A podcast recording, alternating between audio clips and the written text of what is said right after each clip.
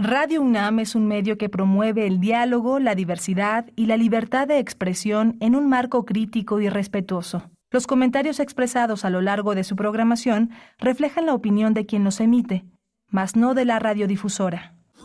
Radio UNAM presenta Primer Movimiento, El Mundo desde la Universidad.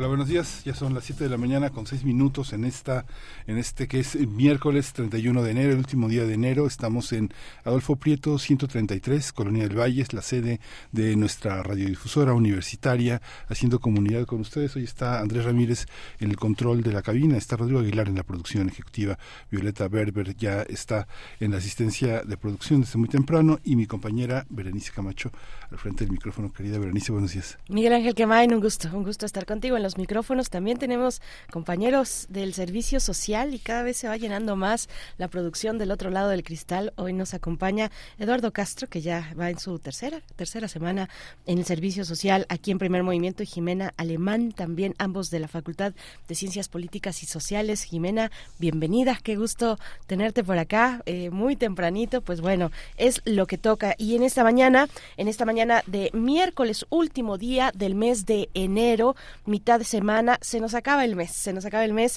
tenemos distintos contenidos para ustedes. Vamos a iniciar eh, con la charla sobre el Festival de Cine Japonés, el Japanese Film Festival 2024, que presenta cintas contemporáneas del país nipón para su difusión cultural y puentes entre los distintos países con, con ese país del Oriente. Vamos a conversar con Ana Laura Solís Siriaco, coordinadora de actividades culturales de Fundación Japón México, que eh, promueve este festival de cine.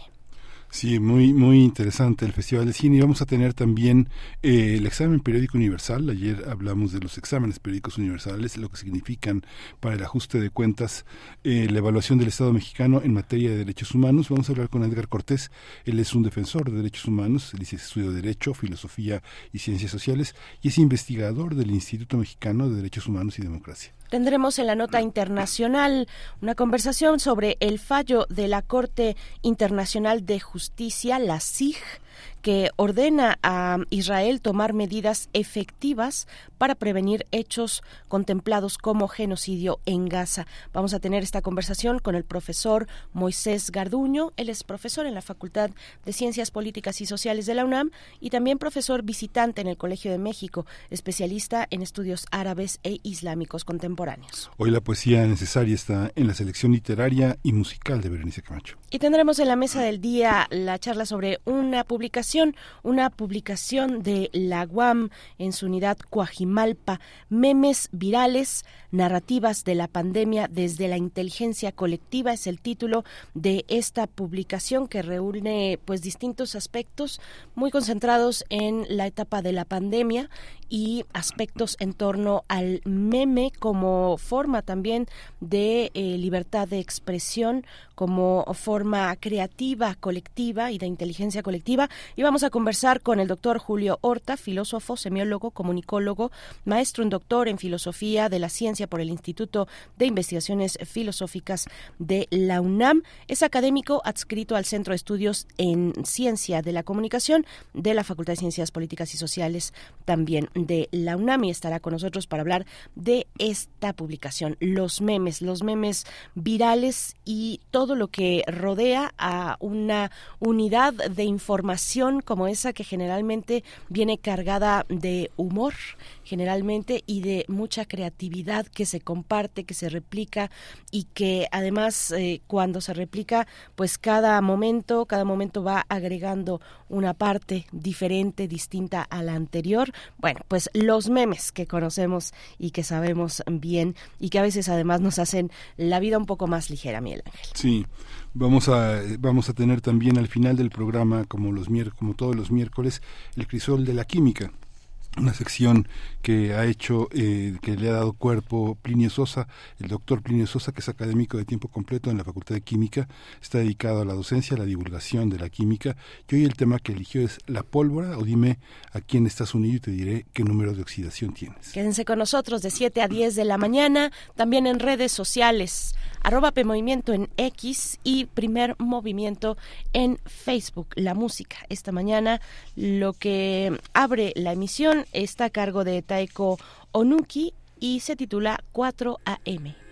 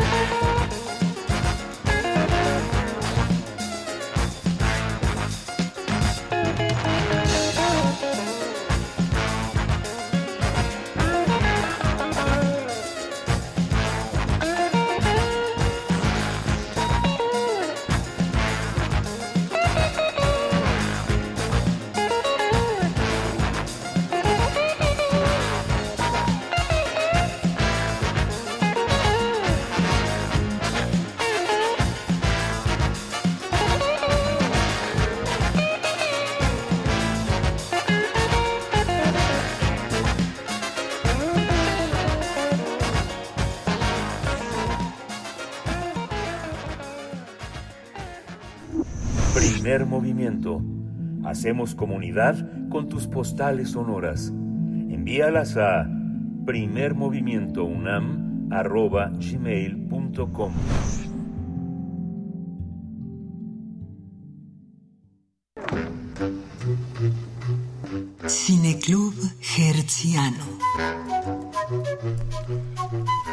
promover la cultura y el arte japonés, a partir de este 8 de febrero próximo, el público mexicano va a tener la oportunidad de ver tres cintas contemporáneas en el Film Festival Japonés en Línea 2024.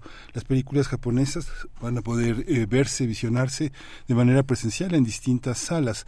La Cineteca Nacional es una de ellas, el Centro de Capacitación Cinematográfica, el Museo Amparo en la ciudad de Puebla y la Cineteca Rosalío Solano en Querétaro. Este festival de cine tiene el objetivo de conectar a Japón con el mundo a través del cine, por lo que su lema es cine japonés cuando quieras y donde quieras. Con ello se busca hacer mayor difusión a la producción cinematográfica japonesa, debido a que hasta hoy no cuenta con la difusión, la distribución, sobre todo distribución en el extranjero eh, que requiere. Por esa razón, el Japanese Film Festival ha optado por crear una plataforma de distribución en línea completamente gratuita de una amplia selección de películas niponas. Sin embargo, los amantes también del cine japonés tendrán oportunidad de disfrutar tres cintas en México, luego en Perú, Alemania y España. Es un festival internacional de largo alcance. La primera se llama Lunes. Nos vemos esta semana. Luego le sigue la cinta Las líneas que me definen y por último, y así se pasa la batuta. Pues vamos a conversar en esta ocasión sobre la oferta cinematográfica del Japanese Film Festival, del Festival de Cine Japonés 2024. Nos acompaña esta mañana Ana Laura Solís Siriaco, coordinadora de actividades culturales de Fundación Japón México que trae este festival a nuestro país. Muchas gracias, Ana Laura Solís, por estar con nosotros muy temprano esta mañana de miércoles. Buenos días. Buenos días, muchas gracias por el espacio. las tres películas que van a formar parte de este visionado, ¿en qué consisten? ¿Qué, ¿Cuál es la importancia de esta selección y cómo crees que se conecten con los festivales anteriores? Eh, bueno, como este mencionaron, el Japanese Film Festival desde el 2020 se había estado haciendo en línea por medio de una plataforma gratuita. Se podía ver una selección de películas eh, japonesas con subtítulos en español. Sin embargo, como amantes del cine, sabemos que el público le gusta ver las películas en pantalla grande. Entonces, para esta edición especial del Japanese Film Festival, se van a presentar estas tres películas de manera presencial. Eh, la selección de las películas se hace en relación del objetivo de este festival, que es em, que la gente en el extranjero conozca Japón, diferentes facetas de Japón a través de su cine. Entonces, tenemos tres diferentes facetas de Japón en estas tres películas. Por ejemplo, en lunes nos vemos esta semana, eh, podemos ver el mundo laboral japonés en las oficinas. A través de la película Las líneas que me definen, podemos ver cómo las nuevas generaciones descubren las posibilidades de las artes tradicionales japonesas, en este caso las pinturas sumie, que son las pinturas con tinta negra. Y en Así se pasa la batuta, eh, que es este la última película de este festival, podemos ver las complicaciones de las relaciones familiares o cómo se hacen estas dinámicas familiares en el mundo contemporáneo en Japón. Es por esto que se hace la selección. Ana Laura, la industria cultural de, de, Japón, que es muy amplia, muy diversa y que está extendida en todo el mundo, eh, tiene, digamos, eh, circulan, circulan más algunas expresiones de que otras. El manga, por ejemplo, el anime también, eh, otro, otro tipo de, expresiones culturales. ¿Dónde se encuentra, dónde ubicar al cine, digamos, en esa expansión? pensemos en México particularmente, ¿dónde está la recepción o cómo se ve frente a otras expresiones que tienen un, un arraigo ya incluso muy importante y de décadas, ¿no? Eh, sí, pues eh, yo creo que el primer acercamiento en el extranjero y sobre todo aquí en México se ha hecho a través de la cultura pop japonesa. Ah, por ejemplo, como decías bien, el manga, el anime, creo que son los primeros acercamientos que tienen los mexicanos con la cultura japonesa y con la sociedad japonesa. Pero con estos primeros acercamientos se encuentran con una cultura fascinante y milenaria de la que pues les dan para conocer un poco más Entonces, aquí entra también el cine, porque sí tenemos bien cine de animación, ¿no? Por ejemplo, el famoso estudio Ghibli de Hayao Miyazaki, que los acerca a otro tipo de expresiones. Eh, y de ahí, de ese cine animado, también pueden ver incluso eh, live actions de anime y manga que también se han realizado. Este, y de ahí pueden conocer una gran amplia gama de la industria cinematográfica y de la producción cinematográfica japonesa. Lamentablemente en México y en mayores este, partes del, del extranjero, la distribución de las películas japonesas es muy escasa. Es por eso que Fundación Japón tiene este proyecto del Japanese Film Festival para acercar al mundo eh, a las películas y a las propuestas eh, cinematográficas japonesas. Desde 2022 ha sido muy intensa la, la labor de, la, del, de este festival de cine que está acompañado justamente desde la Fundación Japón que coloca muchísimas actividades que permiten entender cómo, eh, cómo irradia Japón, ¿no? porque hay muchas, hay muchas producciones que van de este eh, en, sobre todo en, en, Asia que colocan a Japón también como uno de los espacios sociales en el cine más, más importantes pero también en, el, en el panorama europeo gracias a todos estos programas de intercambio. En el caso de la Fundación Japón ese esa, ese trabajo facilita el acercamiento a una comunidad japonesa que se acerca a lo japonés, pero no se había acercado a partir del cine, sino del aprendizaje de la lengua, de la cocina, del vestuario, de muchas otras expresiones que no, no pasaban por el cine. ¿Cómo ha sido esta experiencia para, para ustedes que trabajan desde una fundación como esa? Eh, pues sí, en la fundación este, hacemos diferentes tipos de actividades para acercar la cultura y la sociedad japonesa aquí en el país y en otras partes del mundo. Y sí, tenemos podemos acercar a las personas a través de exposiciones de arte, conciertos de música, pero el cine sí es muy importante para nosotros porque aparte de ser uno de los pilares de la cultura actual contemporánea, podemos ver diferentes tipos de propuestas contemporáneas y la sociedad y cómo se pueden manejar diferentes dinámicas culturales, familiares, este, y en diferentes aspectos. Eh, y sí, la gente se acerca a Japón por diferentes vías, incluso desde la comida, este, desde, el, como bien decían, anime y manga, pero también esto puede ser reflejado a través del cine. Entonces eh, podemos ver que Fundación Japón, eh, bueno, nuestro objetivo es que la gente conozca un poco más de Japón y de su cultura y su arte. Eh, hace un momento mencionabas el, live action, el llevar, digamos, con actores, actrices, un reparto de personas humanas, llevarlo, eh, llevar eh, el manga o el anime a la pantalla. Me quedé pensando, por ejemplo, en One Piece, que es una de las de los de, del manga y del anime también, pues muy populares. Pero bueno, ahí podríamos irnos muy con, con una extensa manera de abordar estos estos mangas, esta estas expresiones, pero digo, pensé eh, cuando, cuando se habla de, de live action y de la pantalla grande, pensaba también en ese, en ese ejemplo, pero cuéntanos un poco de, de, lo que vamos a ver un poco más eh, detenidamente eh, a partir del 8 de febrero que cómo, cómo se hace una selección como esta en medio pues de una industria muy importante del cine también como la que tiene Japón cómo se decide cómo se hace la curaduría de qué presentar al público mexicano Ana. Eh, bueno, como les decía, eh, las tres películas representan diferentes facetas de la sociedad japonesa, ya sea el mundo eh, laboral, el mundo familiar y también las artes tradicionales japonesas. Eh, pero también eh, la selección se hace eh, con actores con actores populares y también con directores y productores que pueden ser noveles que apenas están empezando pero que tienen este una propuestas propuestas novedosas.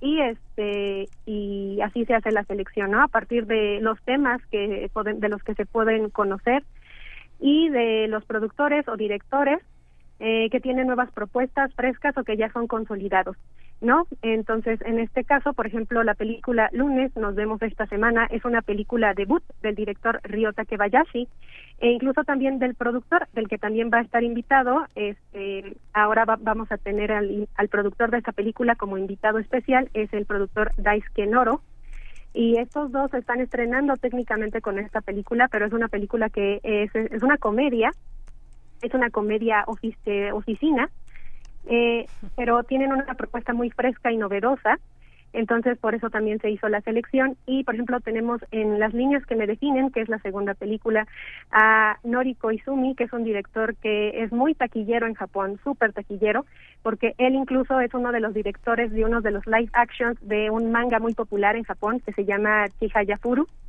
Eh, que es un manga muy popular y anime también, eh, y se hizo el live action, que son tres películas, que pues arrasaron en taquilla en Japón, ¿no? Y, por ejemplo, en la última película, y así se pasa la batuta eh, de Tetsu Maeda, eh, tiene a una de las eh, actrices más populares, este como Mei Nagano, que es una actriz súper popular en Japón.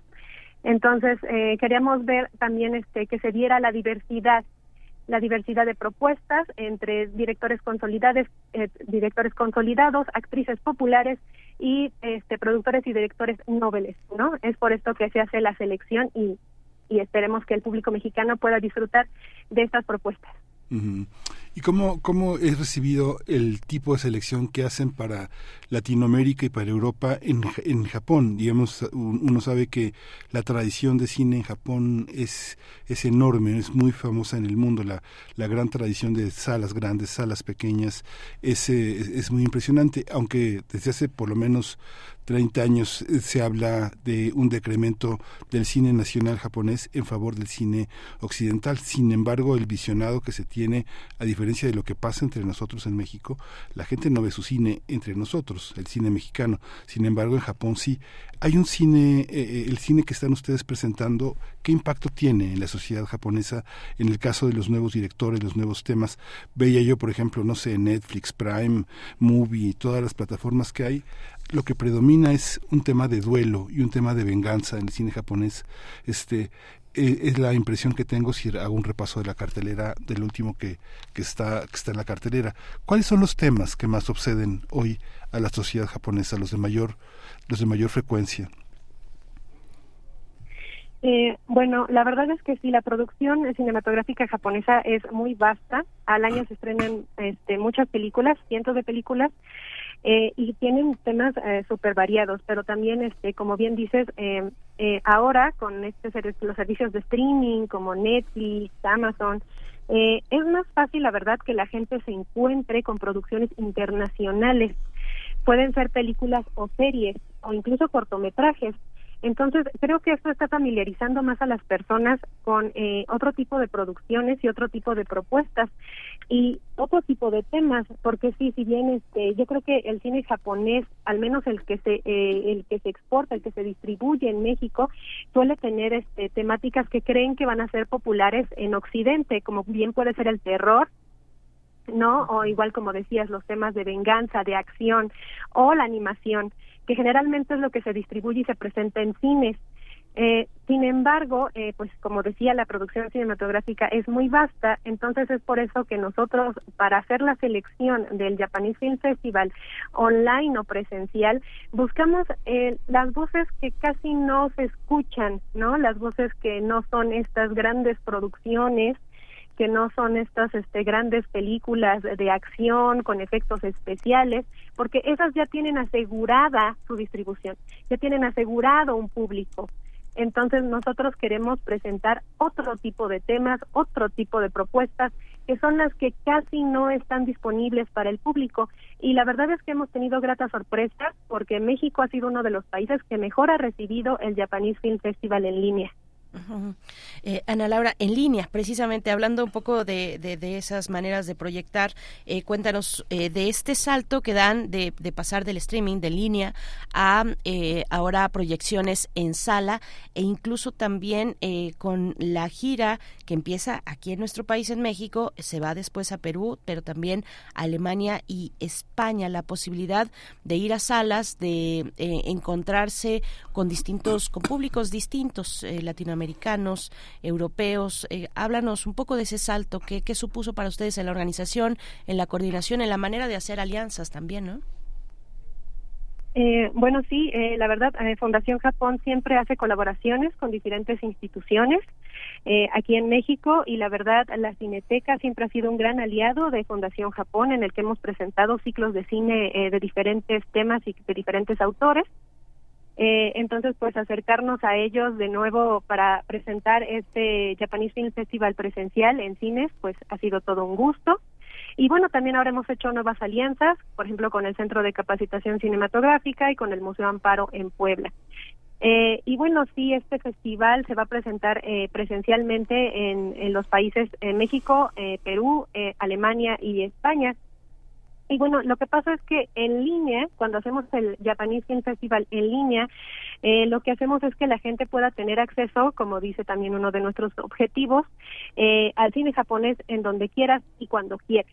¿no? Que no estén limitados a un horario, que no están limitados a que tienen que ir a desplazarse, transportes, compra de boletos, ¿no? Este, entonces es para que tengan una selección eh, diferente, vasta y variada en la que ellos puedan elegir eh, qué, tipo de película quieren ver, es completamente gratuito y con subtítulos en español, entonces es así como hemos estado manejando el festival.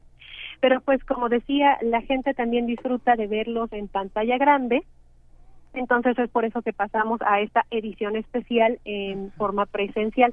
Sin embargo, en línea, el Japanese Film Festival en línea se va a seguir haciendo como cada año y esto pues sirve como de antesala para que vean un poco las personas eh, que vivan la experiencia, obviamente en pantalla grande, pero que también eh, sea como un abrebuque.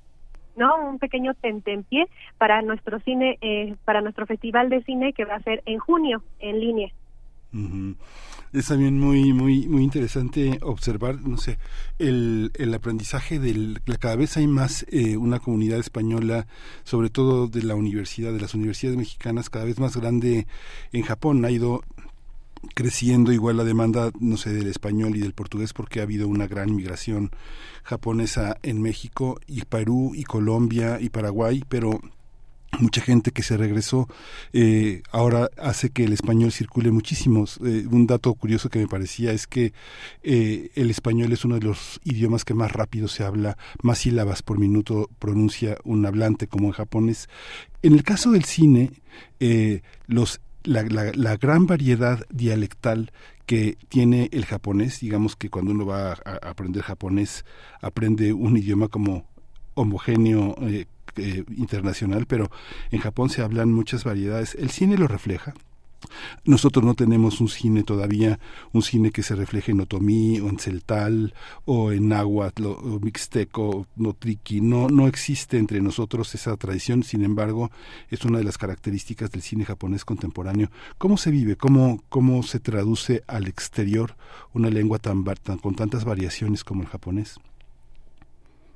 Eh, pues sí, eh, sobre esto sí hemos tenido en ediciones pasadas del Japanese Film Festival en línea, hemos tenido producciones de diferentes partes de Japón y sí hay unas variantes del japonés y de los acentos eh, en el que se pronuncia el idioma que muchas veces para los mismos japoneses es difícil no de entender y ellos incluso también necesitan subtítulos pero creo que pasa también con con, lo, con las personas de Latinoamérica cuando vemos películas producidas en otras partes este, del mundo, España. con España, que luego el castellano, si lo hablan muy rápido, se nos pierde. Entonces, este, pues hemos tenido experiencias este, de películas que se han hecho en Okinawa, en Hokkaido, en diferentes partes de Japón en el que el japonés pues se pronuncia completamente diferente a como se hace en las islas centrales. Eh, y bueno, sí es una experiencia porque así podemos conocer diferentes partes de Japón y diferentes perspectivas, porque Japón no es homogéneo como ningún país lo es. Tienen una, una variedad no solo en el lenguaje, sino en cómo expresan y sus dinámicas sociales cambian. O sea, no es lo mismo Tokio que Fukuoka, ¿no? Y tienen no solo la variedad del lenguaje, sino la forma en que lo expresan y lo proyectan en sus cines también este es este parte de lo que nos gusta eh, presentar en el festival la variedad de las diferentes propuestas de los diferentes de las diferentes islas del archipiélago japonés. Entonces sí hemos tenido este en, el, en, en pasadas ediciones del Japanese Film Festival en línea y seguiremos en este teniendo diferentes este propuestas de diferentes lugares en Japón en las siguientes ediciones, futuras ediciones. Ana Laura, bueno, entonces para, para tenerlo eh, muy, muy clarito, el eh, la, el festival presencial, digamos, el, el, festival que proyecta en sala, eh, cuenta con tres títulos Y si nos acercamos al sitio electrónico de en el festival en línea, vamos a encontrar una selección diferente y más amplia, además con distintos géneros. Estoy viendo por acá y bueno, casi me da algo cuando veo que una de las eh, de, de, los animes que yo había estado buscando mucho tiempo, me, me interesaba mucho, vi tal vez uno o dos capítulos, eh, Time of Eve eh, está, eh, está, la están proyectando eh, como película, la, la, versión en película, eh, donde bueno es una es una sociedad futurista con donde humanos y androides empiezan a relacionarse más allá de lo utilitario, digamos, ¿no? De los humanos hacia los androides surge pues una una relación más entre pares y bueno ahí se da una serie de, de cuestiones muy interesantes. cuéntanos un poco de esta selección de la que vamos a encontrar, de la que ya se encuentra en línea en el Festival de Cine Japonés? Eh, bueno, este ahorita el, Japanese Film Festival edición especial en cines arrancamos el 8 de febrero y pues se va a terminar en marzo y la próxima edición del Japanese Film Festival online que va a ser en línea va a arrancar en junio. Ah, Entonces, ahorita este todavía la selección eh, de películas eh, que vamos a tener para junio eh, todavía van, van a ser sorpresa. Ah. O sea, las que estamos viendo en este momento en el sitio electrónico del, del festival en línea son, exacto, sí, ya vi, las de 2022, donde hay una selección. Son de ediciones pasadas. ¿Y estas se pueden, se pueden ver en estos momentos o solamente en un lapso de tiempo determinado? No, sí, solo, por ejemplo, nuestro Japanese Film Festival, como los festivales de cine en general, solo están disponibles por cierto periodo. Eh, por ejemplo, ahora el, nuestra próxima edición en línea va a ser de junio a julio. Generalmente es un mes en el que pueden este, las personas acceder a la plataforma y ver la selección de películas de, de, este, de esa edición del festival completamente gratis con subtítulos en español. Maravilloso. Sí, es enorme todo el, todo el año pasado, al menos en, en mi caso que trabajamos en medios, todo el tiempo, todo, todas las semanas tenía en, en mi bandeja de entrada algo del, del Festival Cine Japonés, entrevistas, este, cortos. Es muy impresionante lo que han logrado eh, después de la pandemia eh, de difusión del festival. Influyó, eh, influyó la, la pandemia para este enorme arraigo porque no sé yo creo que desde 2021 ya estaba el cine japonés como una de las opciones de, del confinamiento una una de las presencias más fuertes en línea yo creo que en el mundo me imagino porque el festival tiene distintas plataformas en distintos países no por el tema de derechos también no sé el cine japonés se ve más por ejemplo en Alemania que en España, ¿no? Por ejemplo, que tienen distintas exhibiciones en salas. ¿Cómo fue después de la pandemia? Eh, bueno, sí, en realidad el Japanese Film Festival eh, tiene su origen en 2016 y se tuvo pensado como fuera como para que fuera un festival presencial, como la mayoría de los festivales de cine. Eh, y se hicieron varias ediciones en el este de Asia a partir del 2016, pero sí llegó la pandemia y esto nos hizo reelaborar el proyecto para pasarlo a hacer una plataforma en línea.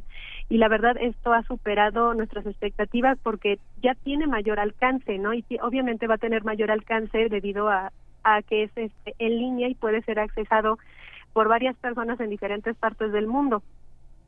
Este, y sí, eh, la selección en general para los diferentes países suele ser la misma, eh, eh, porque se disfrutan en los mismos meses en, la, en, en el mundo. O sea, eh, cuando está el festival en línea en México también está en Estados Unidos, está en China, ¿no? Pero eh, sí, por el tema de derechos hay unas películas que solo se pueden accesar en ciertos países y en otros no, pero pueden ser simplemente como tres películas, dos películas y todas las demás pueden ser este, vistas en todas partes del mundo por las fechas que está de las que está previsto el festival. Muy bien, Ana Laura Solís, pues cuéntanos por último, recuérdanos cuáles son las sedes que reciben este festival de manera presencial, obviamente, en proyección, con proyección en sala, y el sitio electrónico para no perdernos las fechas, los detalles de cuándo podría estar tal vez incluso en nuestra ciudad. Eh, claro, eh, las sedes van a ser en la Ciudad de México, la Cineteca Nacional y el Centro de Capacitación Cinematográfica, o CCC. En Querétaro, la Cineteca Rosalio Solano y en Puebla, el Museo Amparo. Y para que revisen los horarios y las fechas en las que se van a estar presentando las películas, pueden seguirnos por redes sociales en Facebook e Instagram. Estamos como arroba FJMEX1 y también pueden encontrar nuestra página web este, como Fundación Japón en México. Muy pues bien. muchísimas gracias por toda esta presencia.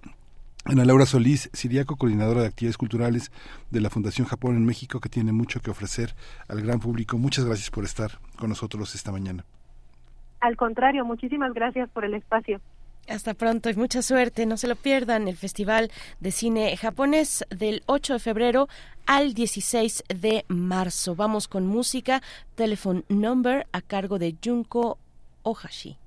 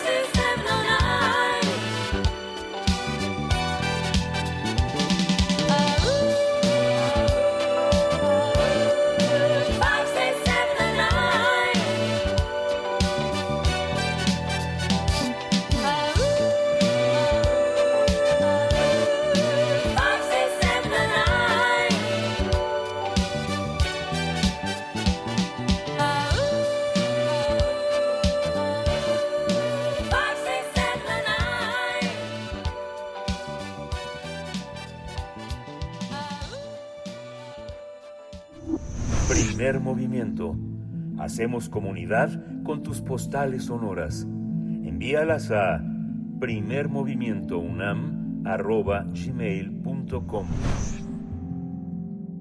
Estamos de vuelta, son las 7 con 45 minutos ya en este último día del mes de enero. Saludos a las personas que están también en redes sociales.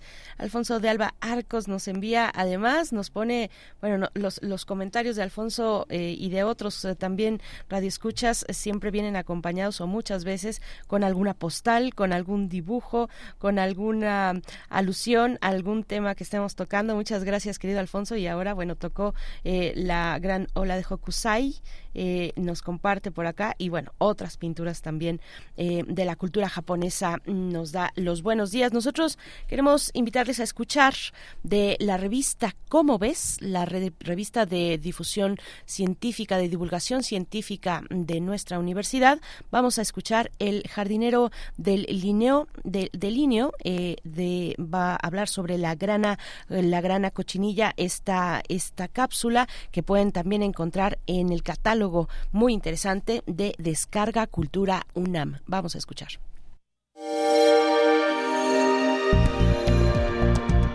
Descarga Cultura. UNAM.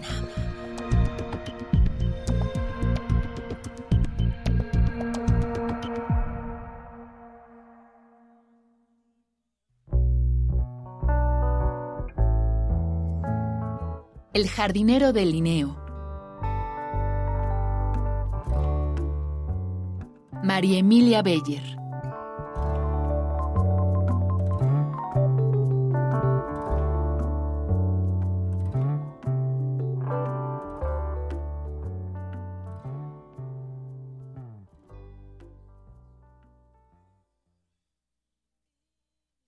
Era una época de maravillas. Los puertos atestados con navíos parecían competir por la gloria cada que descargaba sus hallazgos ante los ojos de naturalistas, pescadores, viajeros y burócratas. A todos sorprendía por igual la llegada de una zarigüeya o de un quetzal de precioso plumaje. Plantas carnívoras, mariposas que parecen hojas y lampreas con mandíbulas de pesadilla poblaban la imaginación del lego y del experto en el siglo XVIII. En medio de tantos descubrimientos se necesitaba una nueva lectura del mundo. La llegada de simios con rasgos humanoides resultaba inquietante, por decirlo menos. ¿Y en dónde cabían las anguilas eléctricas para un plan perfecto de la creación? Poner nombre a tantas especies desconocidas convertía en una suerte de Adán al naturalista de la época. En 1735, con tan solo 28 años, el sueco Carlos Linneo publicó una forma de clasificar a la naturaleza. El sistema Naturae fue bien recibido por sus contemporáneos.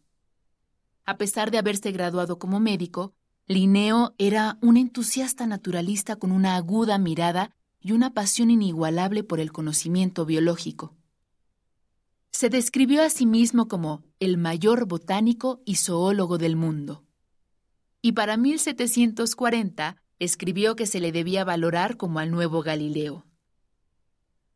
Cuando salía al campo en busca de nuevas especies, lo seguían hasta 300 estudiantes, y cuando regresaba a la universidad, los alumnos lo recibían con trompetas y el canto.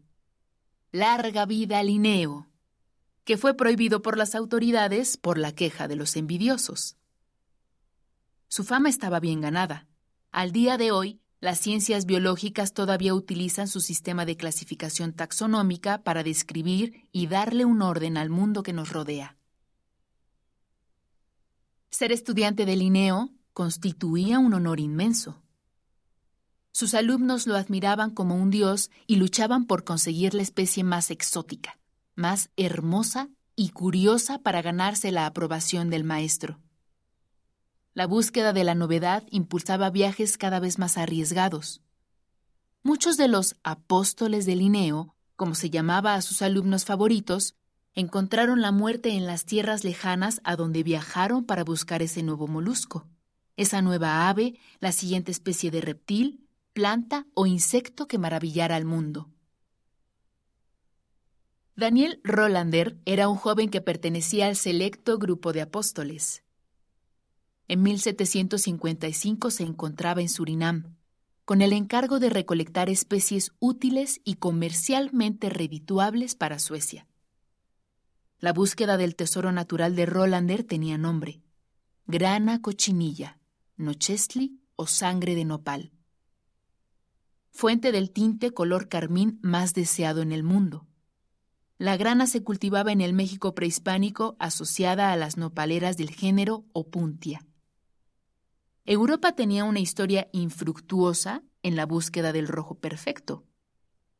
Los insectos traídos de Asia teñían de hermosos colores rojizos las telas, pero éstas se deslavaban fácilmente. Los ropajes de color rojo eran tan difíciles de conseguir que costaban una fortuna, por lo que vestir de rojo demostraba la elevada posición social y económica de las personas. El tinte perfecto era tan elusivo que los ropajes con rojos intensos se asociaban únicamente con las clases más elevadas, y vestir de color carmín era un lujo de reyes, emperadores y cardenales. Mientras Europa se enamoraba del color rojo y lo buscaba sin éxito, Mesoamérica contaba con hilos teñidos para tejer telas de colores fabulosos que abarcaban una gama que iba del rojo intenso al rosa más pálido. Todo ello a partir de las hembras del mismo insecto, científicamente conocido como Dactylopius coccus. Con el establecimiento de la Nueva España, la corona española se convirtió en el poseedor del secreto para generar el rojo ideal. Principalmente por las tierras de Oaxaca se cultivaba la grana, un pequeño insecto parásito del nopal que tiene en su interior el rojo perfecto. Los españoles guardaban celosamente el secreto del origen de la grana para mantener el monopolio de su preciada tintura. Se dice que después de la plata, la grana cochinilla ocupaba el segundo lugar en brindar riqueza a la corona. Para mantener a buen resguardo su identidad, los españoles hicieron correr el rumor de que la grana era una semilla y la enviaban seca en navíos que salían del puerto de Veracruz. Por su apariencia grisácea, el engaño surtió efecto durante décadas, hasta que en 1703 Anthony van Leeuwenhoek, a quien se le conoce como el padre de la microbiología, revisó un espécimen al microscopio, encontrando pequeñísimas patas y antenas que revelaron su condición animal. El mercado de la grana cochinilla era tan apetecible que los piratas ingleses perseguían y atacaban a los navíos españoles que traían la preciada carga, para llevar a Isabel I el preciado botín. Carlos Linneo era ante todo un nacionalista. Consideraba que la naturaleza podía proveer de riquezas a quienes supieran comprenderla y para gloria de Suecia pidió a sus apóstoles que abrieran los ojos para encontrar a la grana cochinilla en estado natural. Si la misión tenía éxito, los alumnos debían traerla a Uppsala, en donde tenía su famoso invernadero. Buscando atender estas instrucciones, a Rolander le emocionó conocer que en Surinam crecían nopales que estaban infestados con grana. Sin embargo, en la naturaleza existen nueve variedades de grana, y solo una, la grana fina, es capaz de producir la suficiente cantidad de ácido carmínico que se requiere para teñir gran cantidad de telas. El ácido carmínico produce un sabor amargo que disgusta a los depredadores del nopal, por lo que a pesar de que los insectos de la grana son una plaga, brindan cierta protección a la planta que les da caza y alimento. Nunca sabremos si los insectos recolectados por Rolander habrían sido un éxito para la industria sueca, el naturalista tomó todas las precauciones para llegar a Uppsala con la planta infestada por cochinilla. Gracias a sus cuidados, muchos insectos soportaron la larga travesía marina. Sin embargo, por falta de dinero, tardó varios meses en llegar al hogar de Linneo en Uppsala. Con la salud quebrantada, esa espera le pareció un tormento. Rolander sintió que su maestro no lo recibía con el agradecimiento que se merecía y decidió exigirle un puesto académico a cambio de mostrarle los tesoros de sus colecciones. Pero Linneo no estaba en casa para recibirlo. Mientras Rolander se instalaba en espera del maestro, los frascos de vidrio que contenían la grana fueron enviados al invernadero con la intención de ser prontamente adaptados a mejores condiciones. Pero la suerte no estaba del lado del intrépido estudiante. Un jardinero recibió la planta y se horrorizó al contemplarla cubierta por insectos grises. Temiendo que la planta infestara otras plantas del invernadero del famoso naturalista, el jardinero se dio a la tarea de matar concienzudamente cada uno de los insectos. Cuando Linneo llegó, se encontró con unos nopales libres de la famosa plaga que tantos desvelos ocasionó a Rolander. Ninguno de los pequeños hemípteros sobrevivió al jardinero de Linneo. Para el naturalista, la desilusión fue tan grande que sufrió la peor migraña de su vida. Tiempo después escribió a sus amigos que, acerca de la coquionela, no deseó hablar, pensar y mucho menos recordar. Para Daniel Rolander, la decepción cobró una factura mayor, la miseria. Las fiebres que sufrió en Surinam y la travesía marina cuidando a los insectos que eran su secreto y obsesión, le generaron un desequilibrio del que nunca se recuperó. Se dice que insistía en que los insectos muertos eran perlas y trató de convencer a Linneo de que esta aportación valía su peso en oro. Linneo lo despidió y se encargó activamente de vetar su avance en el mundo académico. El pobre Rolander murió en la absoluta pobreza y fue el único apóstol que nunca alcanzó la fama. Gracias al jardinero de Linneo, el secreto de la grana se mantuvo en poder de la corona española durante varias décadas más.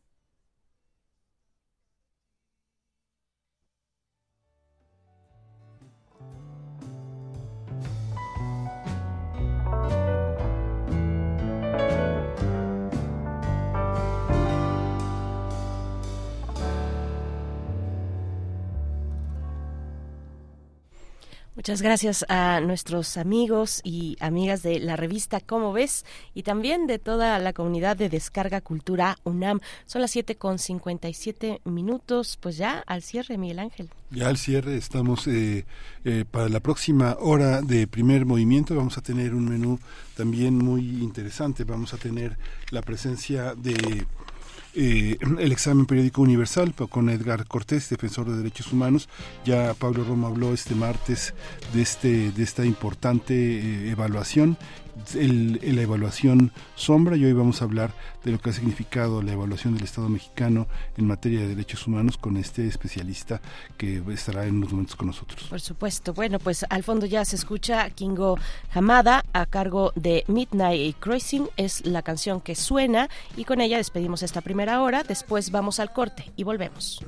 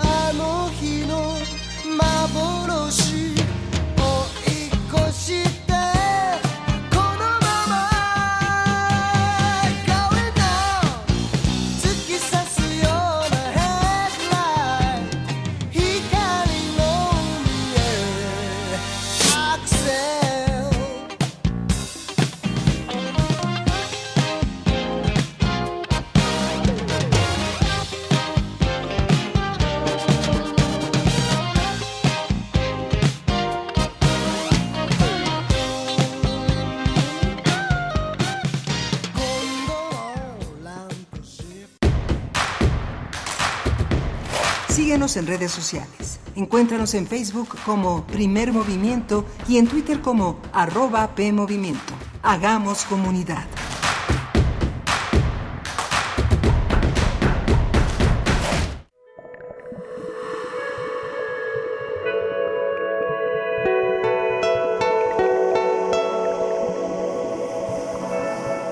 Escuchas Radio UNAM.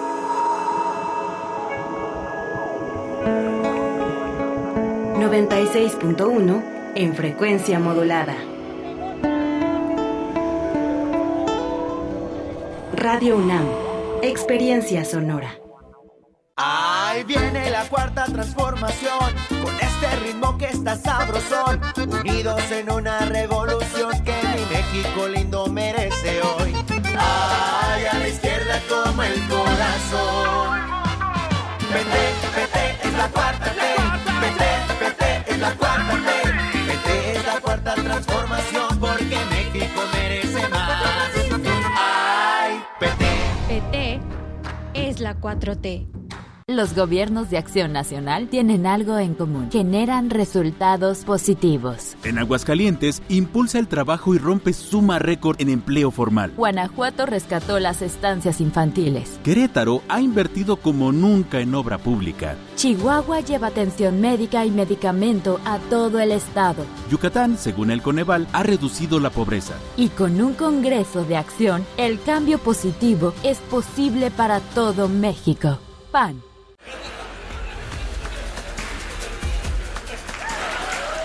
El micrófono y el público son de quien los trabaja.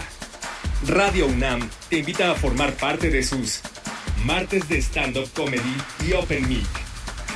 Todos los martes a las 20 horas en las instalaciones de Radio UNAM. Adolfo Prieto 133, Colonia del Valle. Entrada libre. Radio UNAM. Experiencia sonora. ¿Sabías que la Ciudad de México cuenta con una fiscalía especializada para la atención de delitos electorales? La FEPADE es la autoridad encargada de procurar justicia en materia penal electoral. Previene, investiga y persigue delitos electorales. Si eres víctima o testigo de un delito, denuncia al 800-133-7233 www.denunciadigital.cdmx.gov.mx o en cualquier agencia del Ministerio Público. Fiscalía especializada para la atención de delitos electorales de la Ciudad de México. Denunciar es prevenir.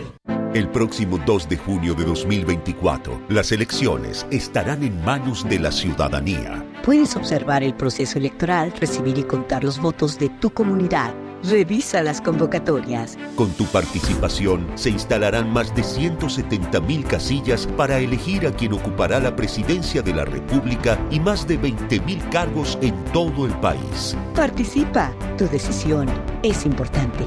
INE.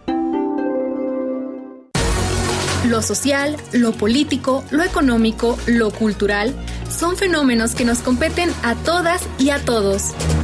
Nada debe sernos impuesto, porque tenemos una voz, una opinión, tenemos derecho a debate. Analiza lo que sucede en la sociedad en compañía de universitarios, juristas, especialistas y activistas. Con Diego Guerrero, los martes a las 16 horas por Radio UNAM. Experiencia sonora. Con cada latido, las mentiras tiemblan. Con cada latido se acerca más la verdad. Con cada latido, los rencorosos tiemblan. Con cada latido, la incompetencia se va. Porque otro México es posible. Con seguridad, sin divisiones, con igualdad. Con cada latido nos acercamos más a la victoria, porque somos millones los que queremos para México un gobierno de verdad. PRD. ¡Arráncate México!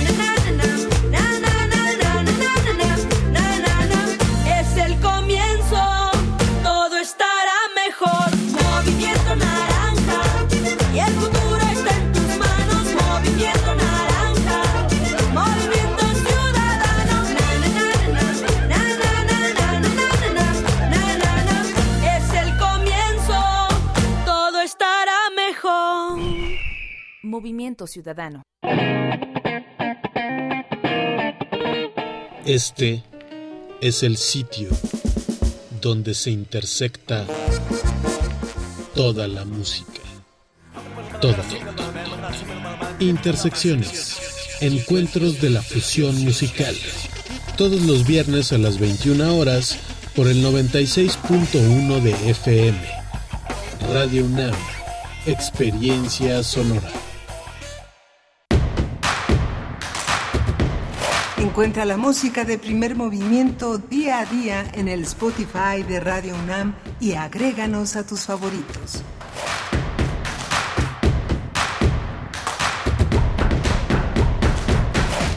Buenos días, son las ocho con cinco minutos ya, ocho con cinco de la mañana y hoy es miércoles 31 de enero del 2024. Bienvenidos, bienvenidas. Iniciamos nuestra segunda hora de transmisión.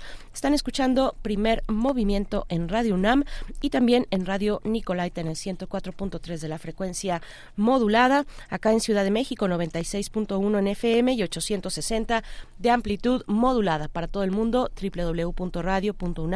www.radio.unam.mx ahora, bueno, pues estamos con la producción llena del otro lado del cristal. Está Rodrigo Aguilar en la producción ejecutiva, Violeta Berber en la asistencia de producción, Andrés Ramírez en la operación técnica de la consola y nos acompañan eh, Eduardo Castro del Servicio Social y por primera vez Jimena eh, Alemán también se une a este equipo. Miguel Ángel Quemain en la conducción detrás del micrófono de Radio UNAM. ¿Cómo estás, Miguel Ángel? Hola, Berenice. Buenos días a, a todos. Como les habíamos anunciado, vamos a tener en esta hora eh, una nota sobre el examen periódico universal, evaluación del Estado mexicano en materia de derechos humanos con Edgar Cortés, defensor, defensor de derechos humanos y investigador del Instituto Mexicano de Derechos Humanos y Democracia. Y tendremos en la nota internacional una conversación sobre el fallo de la CIG, la Corte Internacional de Justicia, que ha ordenado a Israel tomar medidas efectivas, medidas efectivas para prevenir hechos contemplados como genocidio en Gaza.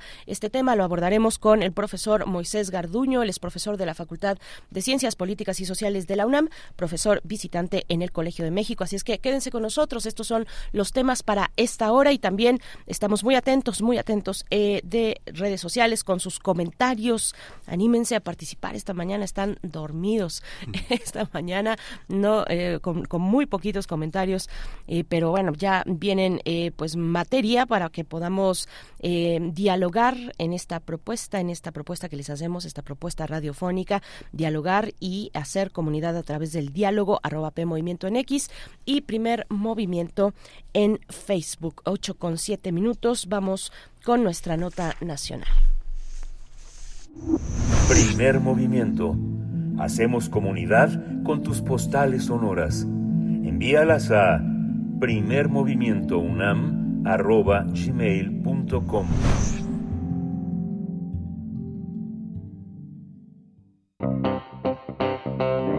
Nota Nacional Hace una semana se presentó el informe nacional para la cuarta evaluación de México ante el mecanismo de examen periódico universal en el Consejo de Derechos Humanos de la ONU en Ginebra, en Suiza. Ese reporte que presenta el gobierno federal aborda la situación del Estado mexicano en su conjunto debido a que fue elaborado con la participación de 54 instituciones federales, así como por el, por el Poder Legislativo y Judicial.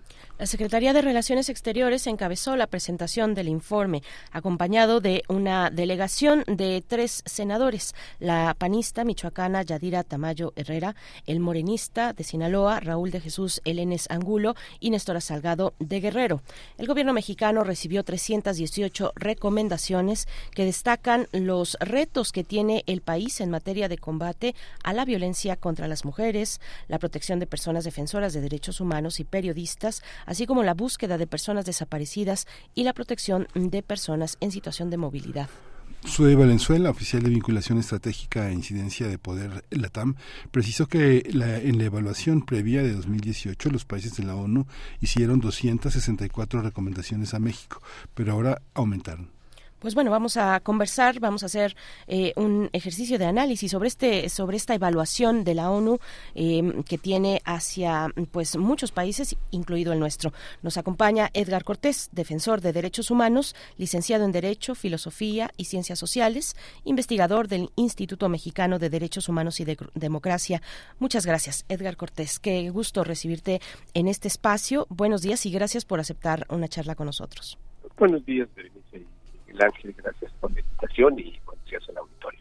Muchas gracias, Edgar. Eh, hay dos, dos, dos prerrogativas. Ya Pablo Romo esta semana nos hablaba del informe Sombra sobre el examen de México ante el Comité de Derechos Humanos. ¿Cómo entender las dos, las dos visiones? Una desde nosotros, desde especialistas que han atendido periódicamente el tema y desde eh, el mundo. Mira, eh, e, este ejercicio, yo diría, de rendición de cuentas que ahora por el que tienen que pasar la totalidad de los países que forman parte de Naciones Unidas, se integra por un informe, digamos, gubernamental, que envía el gobierno, que, da cuentas de lo que el estado de los derechos humanos en el país, de en qué medida ha cumplido las recomendaciones que le hayan hecho previamente. Pero también cuando se diseñó este mecanismo, la idea es que no solo estuviera la visión oficial, ¿no? sino que también estuviera la visión, digamos, de las comisiones o organismos nacionales de derechos humanos, la idea de que son independientes y es una visión distinta. Y el tercero es eh, el de sociedad civil, ¿no? En donde se envían eh, todas las eh, organizaciones de derechos humanos nacionales e incluso internacionales envían información sobre el país, de manera que haya, pues digamos, diversas fuentes plurales, como tú decías, desde distintos ángulos, y que eso permita pues tener al, al grupo de trabajo del EPO pues mucho mejor información para analizar y para preguntar. Entonces, esto es lo previo. Y luego hay una sesión que ya ustedes decían, fue la semana pasada, estuvo encabezada por el subsecretario de Derechos Humanos de la Cancillería, eh, acompañado de un grupo de legisladoras y senadoras y un senador, ¿no? Eh, y él, pues, digamos, respondió a nombre del Estado mexicano y escuchó las recomendaciones. Hay todavía un paso posterior a esas más de 300 recomendaciones. El gobierno mexicano tiene un periodo para analizarlas y decidir o informar cuáles acepta y cuáles no. Y sobre eso, pues tiene que haber un proceso y dentro de cuatro años, pues nuevamente tendrá que ir a informar qué es lo que ha hecho eh, durante este tiempo. Edgar Cortés, este e, ese momento de recomendaciones por parte de distintos países tiene una dinámica interesante. Eh, si nos pudieras contar un poco para imaginarnos que para quien no quien no pudo ver esa sesión eh, se contaba en, en, este mecanismo con un minuto por cada país que además obliga a ser muy efectivo, muy preciso en la comunicación, muy sintético también. Pero bueno es además una serie como de por decirlo como de bullets que, que, van dando al país en turno, digamos. Cuéntanos un poco de eso, de la importancia de tener una evaluación de este tipo entre pares también, ¿no? Sí, yo creo que lo importante es eso. Primero que es una evaluación de pares.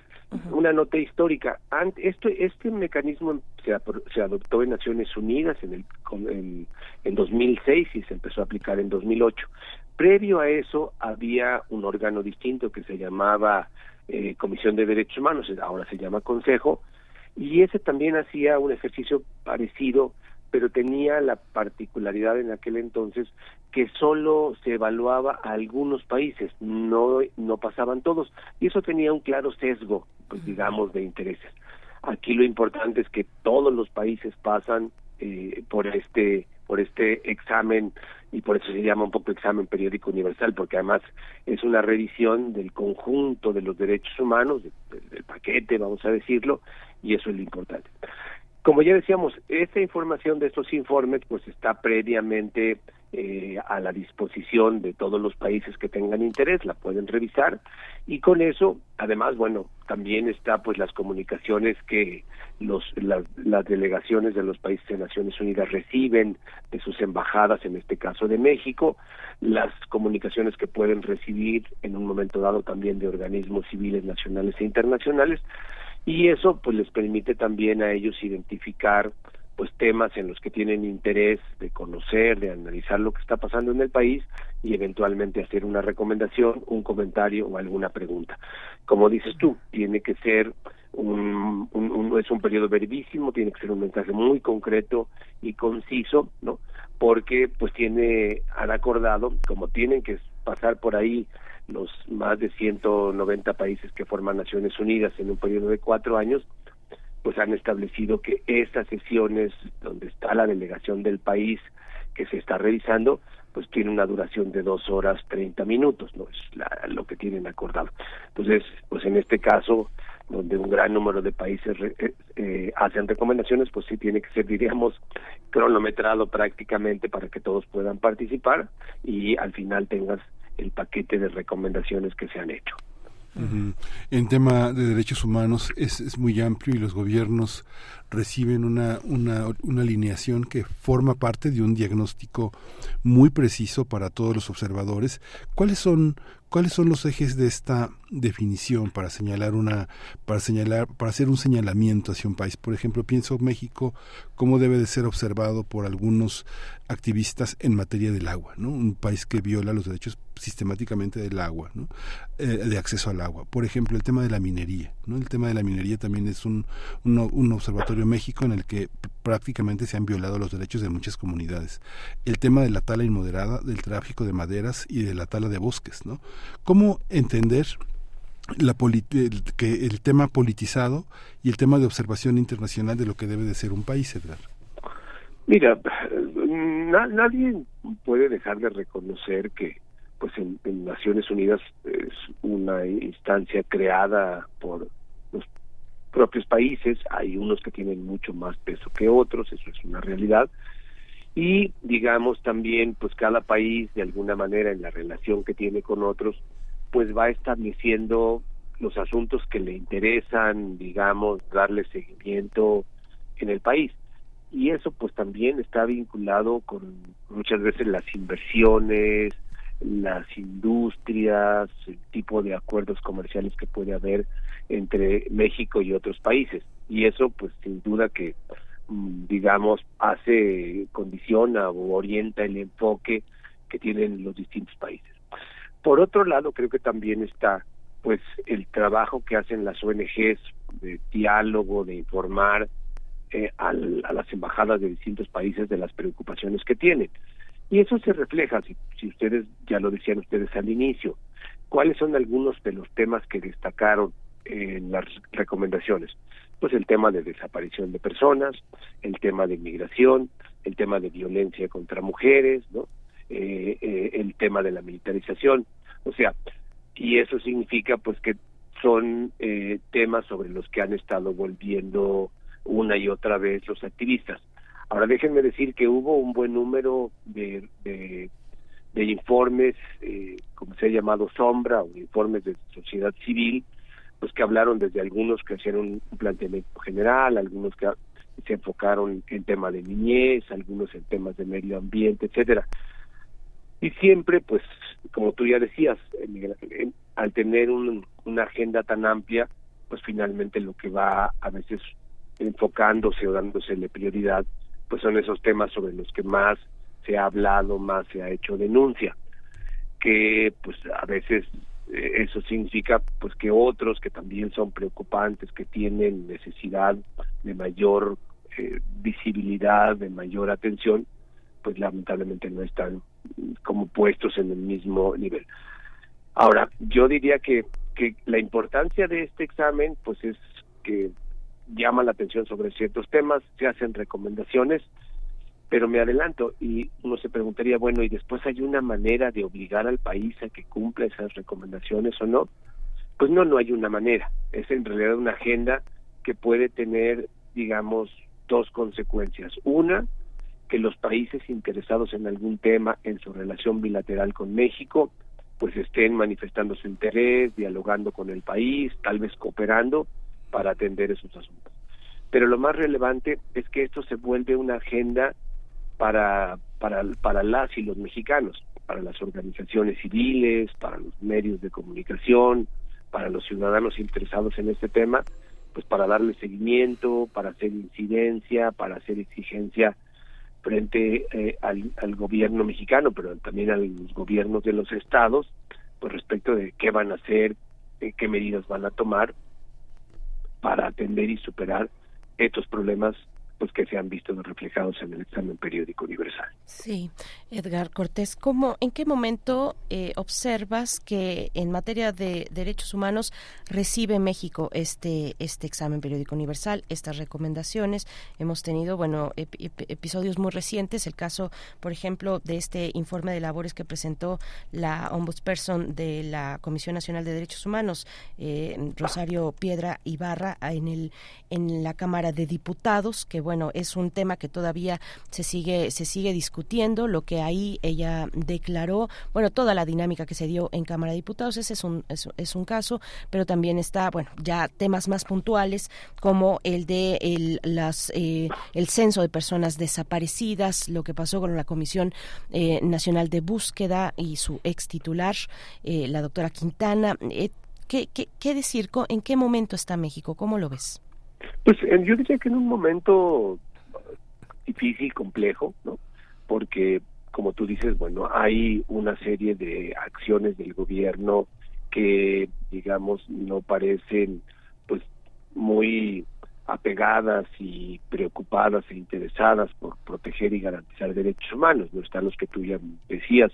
Creo, un, creo que uno que llama muchísimo la atención, pues, es la militarización. O sea, esta involucramiento enorme de las Fuerzas Armadas, la Marina, el Ejército, en labores de seguridad, pero en muchas otras tareas que tendrían que ser de carácter civil. Este es un elemento que preocupa, ¿no? Porque rompe pues una regla, digamos, de las democracias, esta relación entre los civiles y los militares. Ese creo que es un tema. Está también pues todos los ataques que desde las conferencias del presidente de la República se han hecho en contra de organizaciones o en contra de activistas, descalificándolos, cuestionándolos, etcétera. Entonces me parece que ese pues también es un elemento. Está pues todo el asunto sobre desaparición de personas que sigue siendo una realidad que continúa creciendo en términos de número de las personas desaparecidas, con un crecimiento muy significativo en los últimos años de desaparición de mujeres y jóvenes, niñas y adolescentes entre 15 y 19 años, pues todo el tema de la violencia, pues que crece y que en muchos lugares del país, en regiones, pues hay eh, digamos, un gobierno de facto por parte de grupos delincuenciales, sino el control por parte del Estado, ¿no? Pues la lista es larga, ¿no? Creo que en un momento difícil, eh, donde además ya, tú lo decías, pues lo que hemos creado, por ejemplo, la Comisión Nacional o las comisiones estatales de derechos humanos, eh, particularmente la nacional, pues cada vez aparece más como una institución plegada a la perspectiva, a los intereses, a la visión del gobierno, y pues un instrumento entonces mucho menos efectivo para la defensa y protección de los derechos humanos, ¿no? Pero eso se aplica si tú vas a los estados guardando las proporciones pasa algo similar, las comisiones no están ya siendo como eficientes para lograr la defensa y garantía de los derechos humanos. Entonces, yo sí creo que hay un momento complejo. Además, pues no podemos negar que los derechos humanos pues están también metidos en estas polarizaciones entre que hay en el discurso político, ¿no? Eh, el, presidente repite una y otra vez que el gobierno no reprime, etcétera. Desde el otro lado, desde la oposición, se plantea pues que el desastre absoluto en derechos humanos y pues ninguna de las dos cosas creo que responden con objetividad a lo que hay en el país.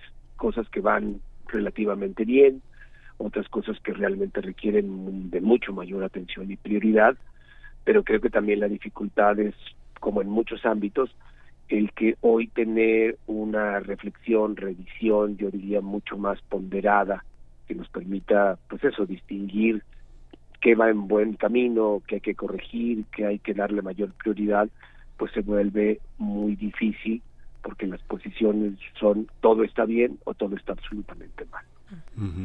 ¿Cómo, cómo, cómo lograr tener un, punto equilibrado pensando en que muchas de las organizaciones que elaboran los informes sombra no tienen el alcance para poder cubrir de una manera horizontal el país? Pienso, por ejemplo, en materia de derechos humanos de niños y niñas, no, no, no, no, no incluyo jóvenes, pienso, por ejemplo, todos los, todos los huérfanos que quedan como parte del crimen organizado, cuál es la ruta que siguen las, los niños afectados de su salud por las mineras o por la falta de agua o por elementos de la delincuencia organizada que tienen una un enorme un enorme rédito en materia de secuestros y de tratamiento de órganos. Toda esa parte que tiene que ver con los niños y las niñas por ejemplo no y que no tiene una perspectiva de género en la mayoría de los casos no este cómo cómo puede cómo puede tener un alcance las organizaciones en un país tan grande y que cuesta tanto en este momento desplazarse, no sé, pienso de Chiapas a Baja California o a Tamaulipas, ¿no? Digamos que cualquier organización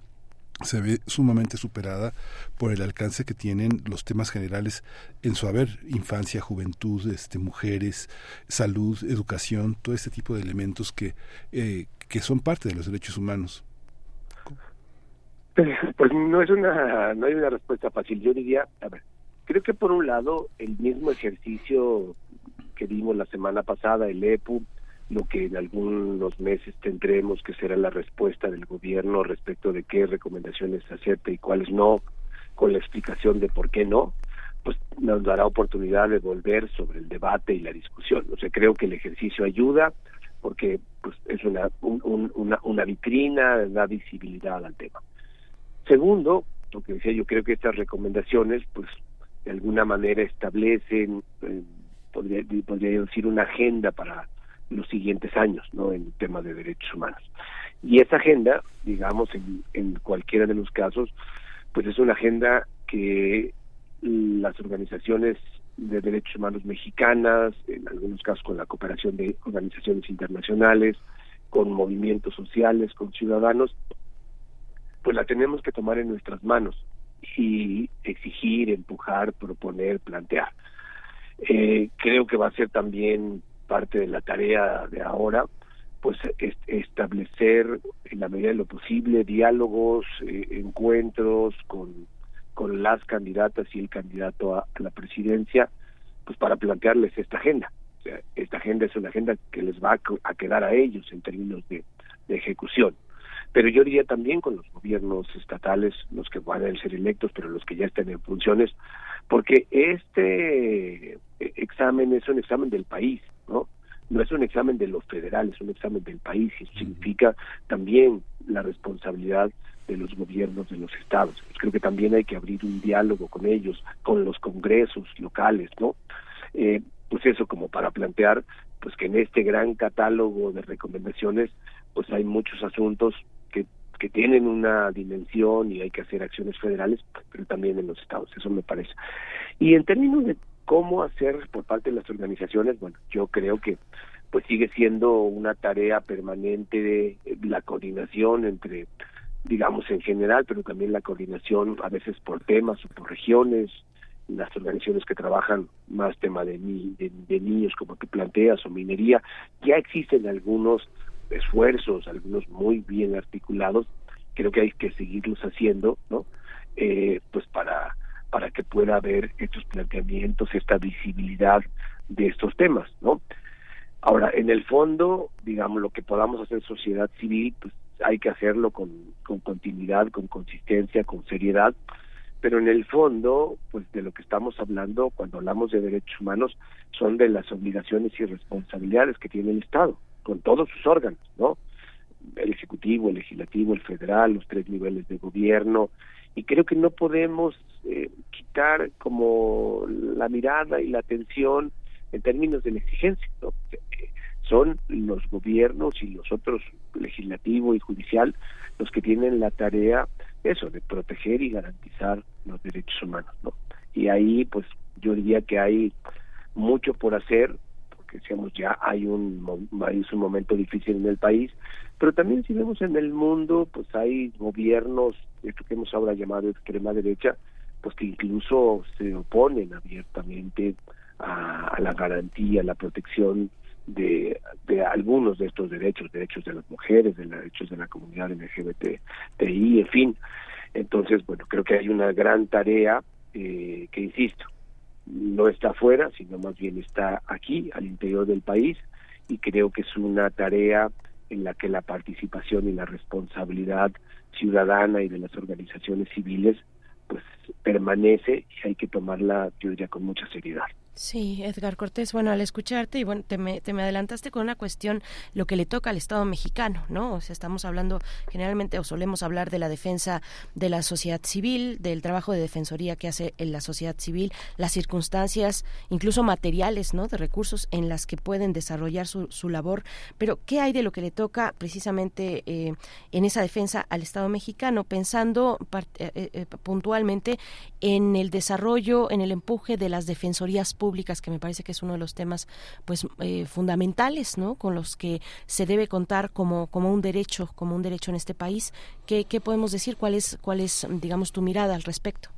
Mire, yo, yo sí creo que, digamos, el, la Comisión Nacional y las comisiones estatales me parece que siguen siendo un órgano necesario.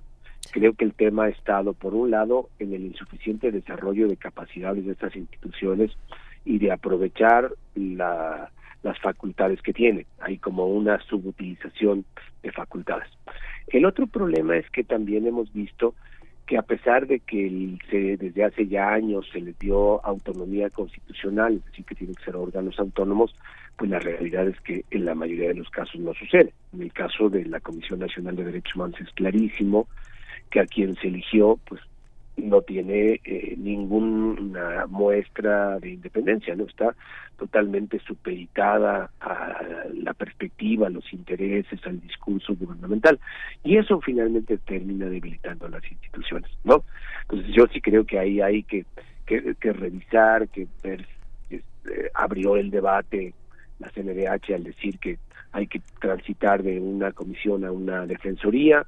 No conocemos una propuesta concreta, precisa de eso que significaría. Hay algunos rasgos, pero se podría mejorar.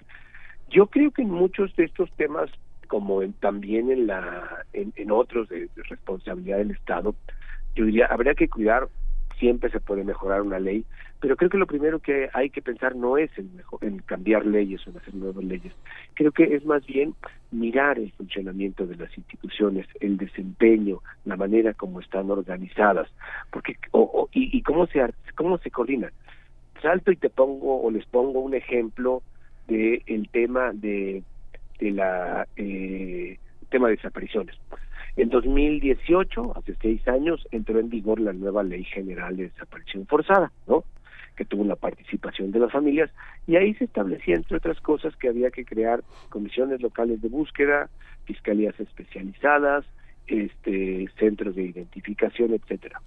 Bueno, si uno revisa qué se ha hecho en estos seis años de este gobierno, eh, prácticamente vemos pues, que la mayoría de los estados tienen comisión de búsqueda, Comisión de Atención a Víctimas, Fiscalías, eh, algunas otras instancias. Hemos creado alrededor de 100 instituciones, ¿no? Además la Comisión Nacional de Búsqueda, la Fiscalía de Desaparición de la Fiscalía General de la República, el Centro Regional de Identificación Humana, etcétera.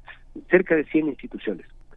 Y uno ve que no hay el resultado. Es decir, la localización e identificación de las personas no está sucediendo y, uno no puede decir que no han hecho nada. Hay 100 instituciones, cerca de 100, se gastan un montón de millones de pesos, pero no hay resultado. Y entonces el tema está en que muchas de estas instituciones no han generado capacidad, no tienen el personal adecuado, tienen presupuestos raquíticos, etcétera, pero sobre todo no se coordinan. No hay una coordinación entre la Comisión Nacional de Búsqueda eh, y, la, y la Fiscalía General de la República. Y eso pasa en los estados.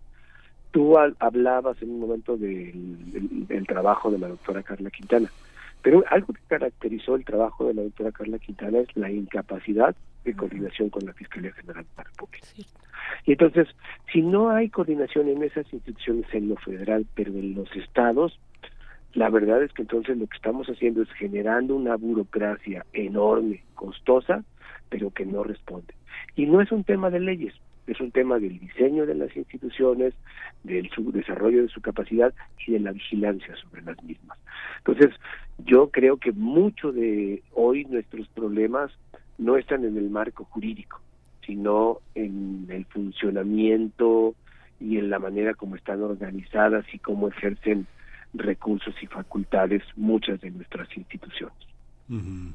Pues ya nos acercamos al final, Edgar, y bueno, tenemos que, pero eh, está este tema que pesa sobre Rosario de Piedra y Barra, uno ve las eh, eh, el análisis que hace Jorge Carpizo ah, de los cuatro informes que le preceden en la Comisión de Derechos Humanos eh, durante los primeros 20 años, de 1990 a 2010 y luego se da uno cuenta de cómo protegió los senadores del PRI y del PAN al secretario de Seguridad Pública, Genaro García Luna, rechazando tres recomendaciones fundamentales emitidas por la Comisión Nacional de Derechos Humanos, porque la dependencia este, no tenía en ese momento manera de enfrentar a un supersecretario tan poderoso al frente de la seguridad y de la AFI. Digamos que los comisionados, no a modo, pero sí, sí restringidos, este, yo creo que vale la pena hacer un balance muy muy amplio de cómo los comisionados han estado en manos de un poder este de un poder enorme este discrecional por parte del Estado, ¿no? Es algo que se dice ahora de Rosario eh, de Piedra Ibarra por la intervención del Ejecutivo en esas decisiones, pero no han estado los senadores, no han estado los diputados, no han estado las instancias del Estado mexicano, desde Calderón hasta Peña Nieto, involucradas en esta, en este ocultamiento, en este maquillaje de la defensa de los derechos humanos. Bueno, que queda la pregunta, se nos va el tiempo, pero te agradecemos muchísimo, este Edgar, esta participación siempre contigo es una, una manera de indagar en, en- en cosas tan, tan, tan complejas, ¿no? Muchas gracias, Edgar Cortés. Al contrario, gracias a ustedes eh, y, qué bueno que abren este espacio para reflexionar sobre estos temas y tenerlos en la mirada y en la atención ciudadana. Muchas gracias. Gracias, al contrario. Edgar Cortés, defensor de derechos humanos. Vamos eh, a hacer una pausa. Son las 8 con 36 minutos. Estamos escuchando música japonesa esta mañana, música pop japonesa, es decir, música más nueva, más reciente, de los 80 para acá, diría yo. Last Summer Whisper a cargo de Henry.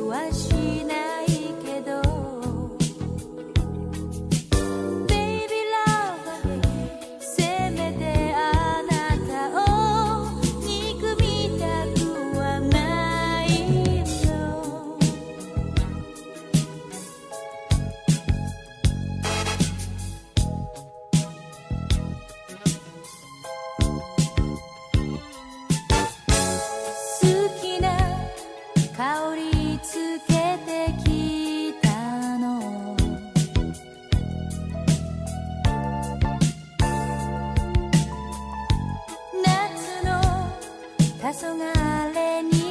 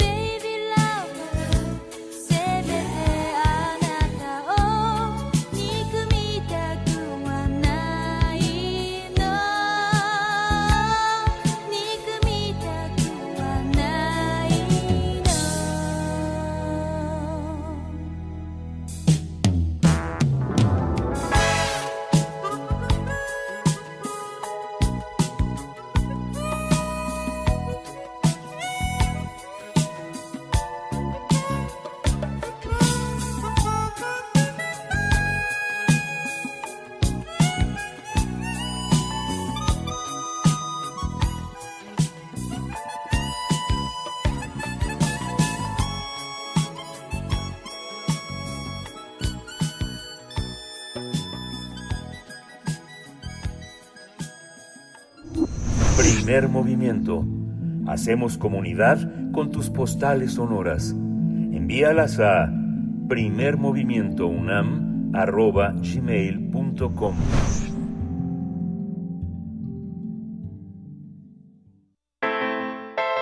Nota Internacional. La Corte Internacional de Justicia ordenó a Israel que tome todas las medidas a su alcance para evitar actos de genocidio en su guerra contra los militantes de Hamas en la franja de Gaza. El tribunal no se pronunció sobre si se ha producido genocidio en Gaza. Sin embargo, reconoció el derecho de los palestinos de ese espacio de Gaza a ser protegidos de actos de genocidio. Tras el fallo de la Corte, el primer ministro Benjamin Netanyahu afirmó que Israel está comprometido con el derecho internacional, pero reiteró que el país tiene el derecho a defenderse. En respuesta al caso presentado por Sudáfrica, Netanyahu dijo que la acusación de genocidio era indignante. Al llevar el caso ante la Corte Internacional de Justicia, Sudáfrica había solicitado el cese inmediato de la operación militar israelí que ha causado la muerte de más de 25.000 palestinos y palestinas sin embargo, el tribunal no lo concedió. Pues vamos a hacer un análisis de este fallo eh, de la Comisión Internacional, eh, sus implicaciones y las reacciones de los países involucrados. Y está con nosotros Moisés Garduño, profesor de la Facultad de Ciencias Políticas y Sociales de la UNAM, uno de nuestros grandes especialistas sobre el tema. Bienvenido, Moisés. Eh, buenos días, Miguel Berenice. Buenos días a nuestra audiencia. Un placer estar aquí. Gracias, profesor Moisés Garduño, bienvenido, gracias. Pues eh, cuéntanos cómo ves esta decisión, esta orden. ¿No es alguna medida o algún, algún eh, listado de medidas? Son tomar todas las medidas a su alcance para evitar actos de genocidio. Es lo que le, ordena la Corte Internacional de Justicia a Israel. ¿Qué, qué dices de esto? Eh, bueno, en principio debemos decir que el expediente de la Corte Internacional de Justicia y Palestina data de la opinión consultiva que se hace con respecto al muro ¿no? en el año 2015. O sea, no era la primera vez que se daba un expediente a este órgano colegiado y que en aquel momento el fallo fue también abrumador a favor de Palestina cuando le dice la Corte a Israel que este muro que se ha construido es un muro ilegal ante el derecho internacional. La diferencia entre aquel momento y este que estamos viviendo ahorita es que la opinión de la Corte del año 2015 era una opinión consultiva, era una opinión que para nada era vinculante y que había sido un éxito simbólico a nivel internacional para Palestina y que levantó una política para criticar a todos los gobiernos del mundo que levantaban muros en lugar de fronteras y puentes para dialogar entre diferentes pueblos, ¿no? como fue Estados Unidos, como fue el muro marroquí con el Sahara Occidental, entre otros a nivel mundial. Ahora, lo que tenemos después de prácticamente ya casi nueve años es una eh, resolución que tendría que ser vinculante pero que no hay un órgano a nivel internacional que se trate, que trate de hacerla obligatoria en términos de ejecución. Es una resolución también abrumadora en donde Sudáfrica demanda a Israel por eh, riesgo de genocidio y este esta acusación pues es histórica porque el hecho, y lo hemos dicho en otros espacios, el hecho de que hubiéramos tenido un colegiado de jueces y juezas negras supervivientes del apartheid haciendo de Sudáfrica un miembro importantísimo de los BRICS, llevando a Israel por genocidio ante la Corte Internacional de Justicia, era un mensaje sumamente poderoso a nivel internacional, que es un síntoma de los cambios a nivel internacional que estamos viendo por el decrecimiento de la hegemonía norteamericana y la emergencia de nuevos poderes a nivel internacional. Eh, el golpe para Israel ante el fallo es un golpe durísimo, políticamente hablando. Es un, es un fallo en donde eh, Sudáfrica consigue que eh, por 15 a 2 y en algunas resoluciones 16 a 1, la Corte le ordene a Israel tomar las medidas necesarias para evitar la muerte de civiles, el daño a niños, la destrucción de infraestructura, cosa que Israel no va a poder hacer si no hay un cese al fuego. Se ha criticado mucho por parte de algunos comentócratas que el fallo de la Corte Internacional de Justicia se ha quedado corta porque no llama a un cese al fuego directo. Bueno, la jurisdicción de la Corte tal vez no tenga la eh, el límite, ¿no? ¿no? no tenga la capacidad de llamar algo así, pero sí tiene la capacidad, que fue lo que hizo, de llamar a la, alguna de las partes a tomar las medidas provisionales para evitar caer en un riesgo de genocidio, que es lo que se ha hecho a Israel, ¿no? Que en estos momentos, a partir de esto que dice la Corte, Israel ya es un Estado sospechoso de cometer genocidio de acuerdo con lo que ha fallado la Corte. Eso para mí es lo más importante. Es un triunfo eh, jurídico a nivel internacional, una esperanza de paz, porque por fin el derecho está haciendo algo importante en, en este en este conflicto y eh, por supuesto que levanta mucho las expectativas sobre la reputación de Israel, de lo que ha venido haciendo y también sobre lo que Estados Unidos le ha venido acompañando, porque pues todas las armas que tiene Israel y todas las decisiones estratégicas que toma Israel pasan por una comunicación con Estados Unidos. Ese es a grandes rasgos cómo veo el fenómeno. Y en la geopolítica, como una decisión como esta pasa en, primer lugar por la cuestión humanitaria, ¿no? Necesariamente se convierte en política, en una geopolítica de, de, de lo dominante en Occidente, sin embargo, al, tiene un alcance hasta los pequeños conflictos, ¿no? Donde la fuerza del que puede este pasa por encima de todos los derechos del que no puede, ¿no, Moisés? Sí, totalmente. De hecho, una otra de las facetas que tiene esta resolución de la Corte Internacional de Justicia es eh, que se vea la- lo que está pasando en Gaza y lo que está pasando con el expediente de Palestina desde hace muchos años, mm, no solamente como un asunto de ayuda humanitaria, sino como un asunto político, ¿no? que es un poco lo que venía mm, en lo que venía experimentando el dossier palestino, una especie de despolitización por parte de diferentes administraciones, tanto israelíes como estadounidenses, donde incluso el famoso acuerdo Trump, el famoso plan Trump, intentó eh, pues, darle una especie de compensación económica a los líderes de la Autoridad Nacional Palestina a cambio de que se rindieran y escogieran un lugar en las en las afueras de Jerusalén como Estado palestino sin continuidad con Gaza, sin ningún tipo de unidad ni étnica ni territorial ni económica y con una soberanía muy limitada.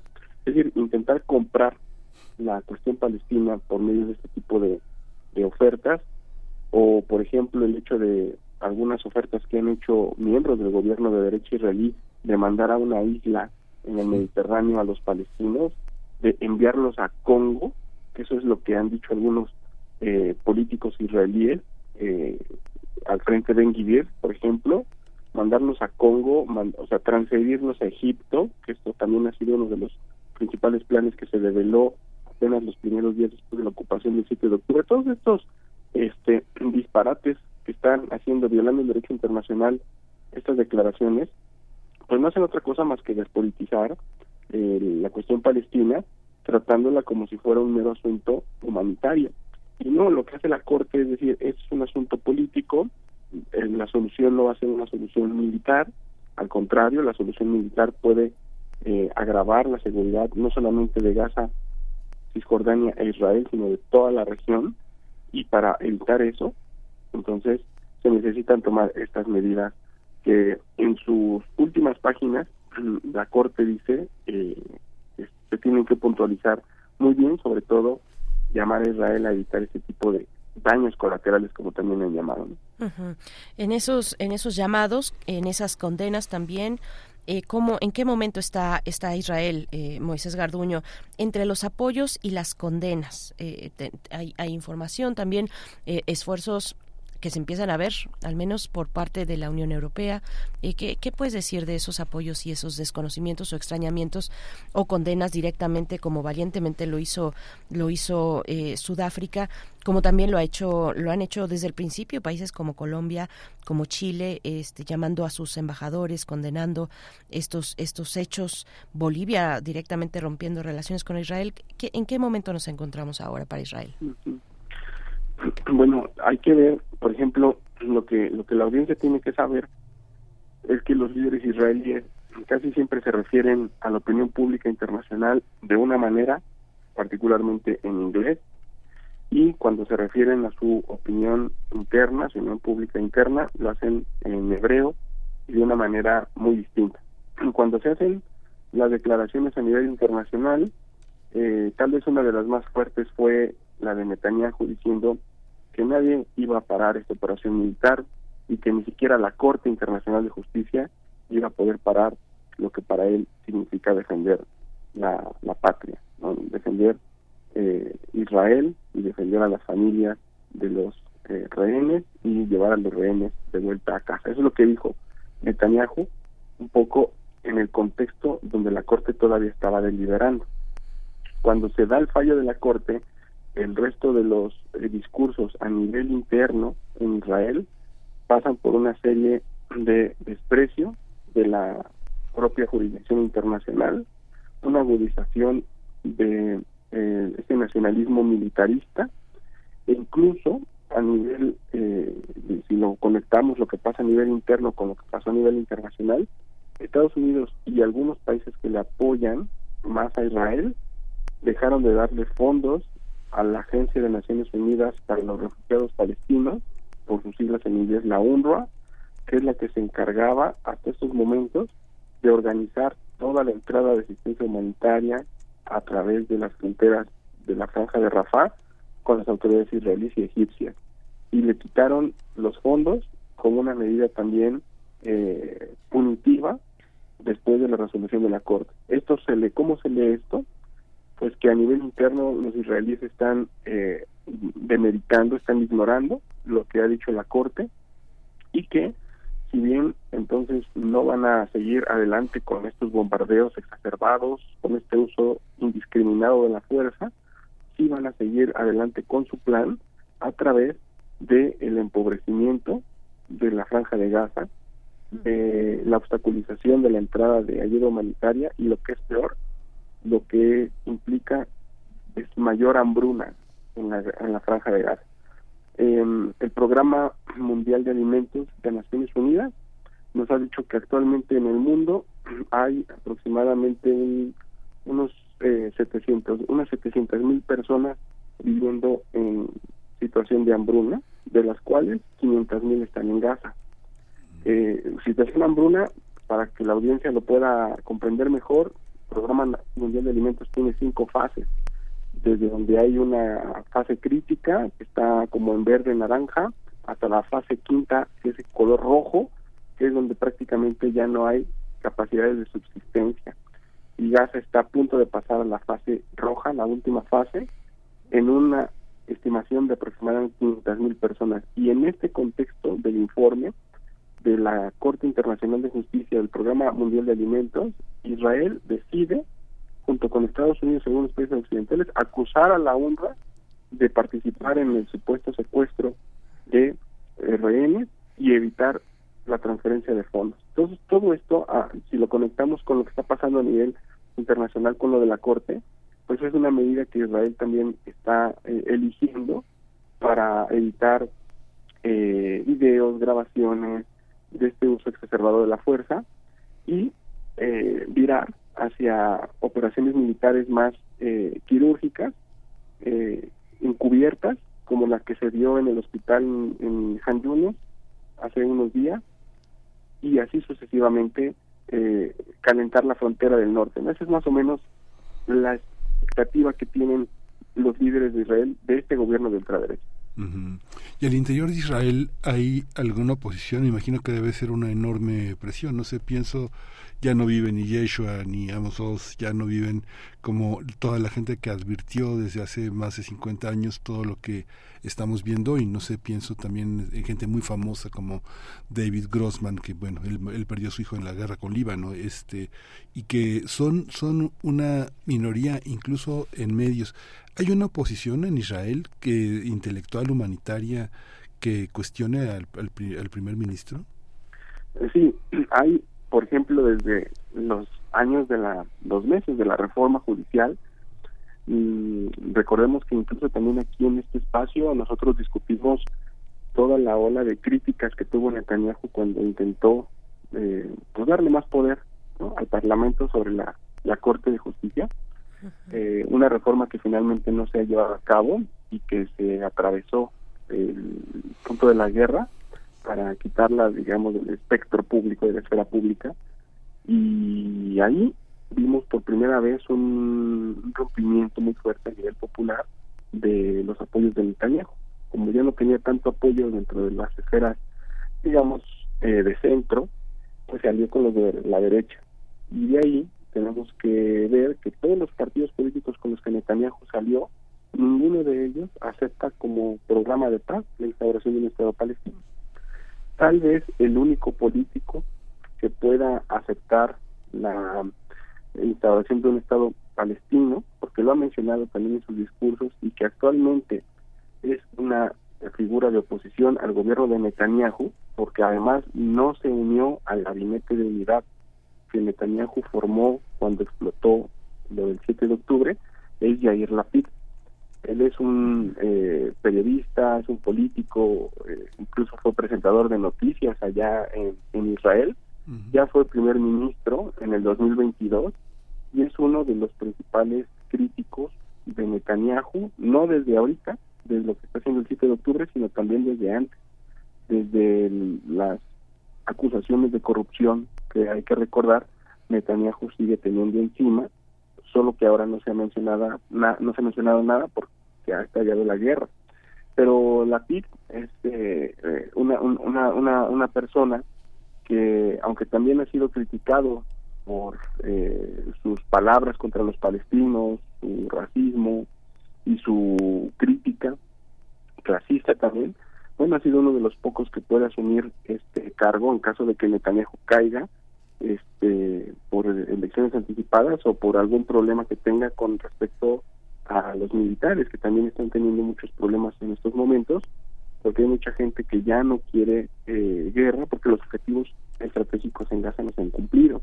Pues Netanyahu eh, prácticamente depende de una extensión de la guerra en el norte del país y en el sur del Líbano para mantener esta estrategia de alimentar el complejo de seguridad militar eh, israelí eh, o a su complejo militar en Israel, al complejo militar estadounidense, dejando también en las esferas más bajas los, los reservistas, los jóvenes soldados, un malestar que va creciendo poco a poco, en paralelo con las personas que van regresando a Israel mutiladas, con daño psicológico, pues algo muy parecido a lo que pasó con Estados Unidos en Vietnam, que no se publicitó tanto sino hasta años después.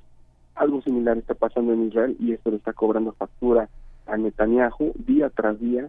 Y por eso y por eso la evidencia para mi argumento, eh, queridos amigos y radioescuchas, pues es que Netanyahu se ha visto en la necesidad de negociar con Hamas los intercambios de prisioneros, porque de otra forma no habría llevado ni una sola persona a sus familias de los rehenes que ha tomado Hamas. Si hubiera cumplido todas las promesas que hizo cuando inició la incursión, pues no hubiera tenido la necesidad de negociar y hubiera desmantelado a Hamas no en tres meses, sino pues en dos o tres semanas, cosa que no ha hecho. Y esto, esta debilidad se puede ir, eh, puede ir a aumentando y puede ir desgastando el papel político que tiene Netanyahu en Israel, llevando a gente de la oposición como Yair Lapid a llenar el hueco que pudiera dejar el actual primer ministro. Pues muchas gracias, eh, profesor Moisés Garduño, como siempre. Sigamos conversando más adelante, al menos nos dices, con este fallo Israel, pues quedaría ya formalmente como un país sospechoso de cometer genocidio, aunque bueno, eh, no hay un órgano que le haga cumplir esto que ha ordenado la Corte Internacional de Justicia. Muchas gracias y hasta pronto. Hasta pronto, un saludo para ustedes y nuestra audiencia. Muchas gracias. Gracias. 9 de la mañana, nos despedimos de Radio Nicolaita, vamos al corte y volvemos. Encuentra la música de primer movimiento día a día en el Spotify de Radio UNAM y agréganos a tus favoritos.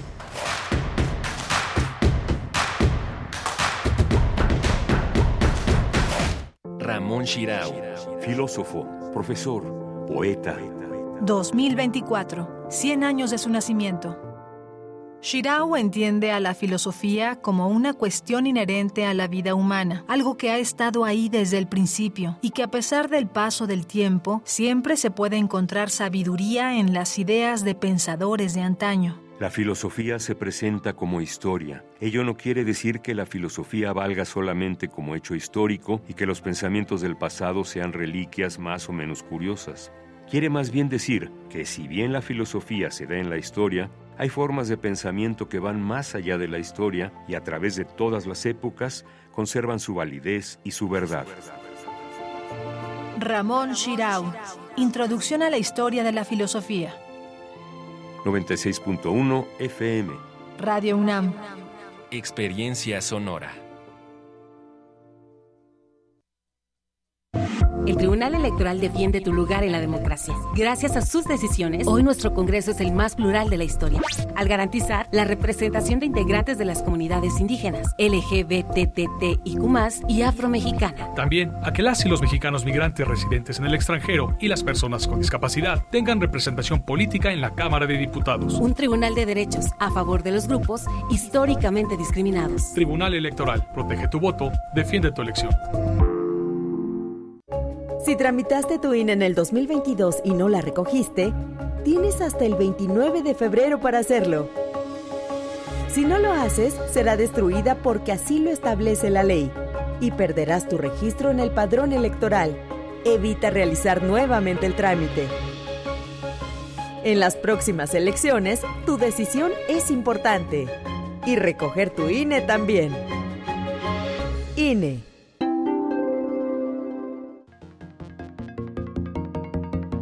Informar es más que repetir.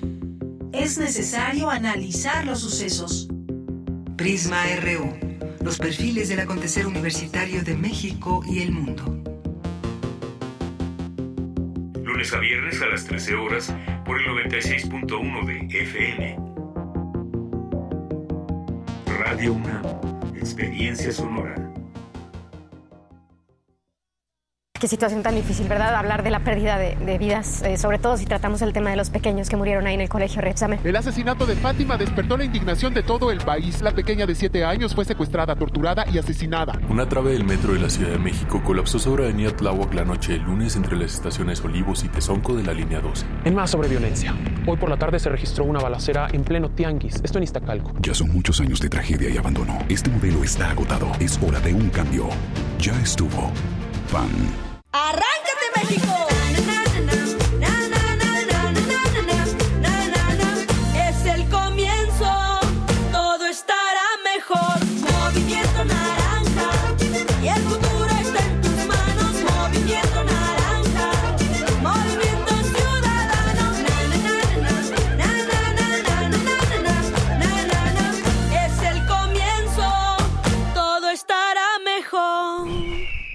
Movimiento Ciudadano. Tienes en la garganta un poderoso instrumento de enseñanza, persuasión entretenimiento.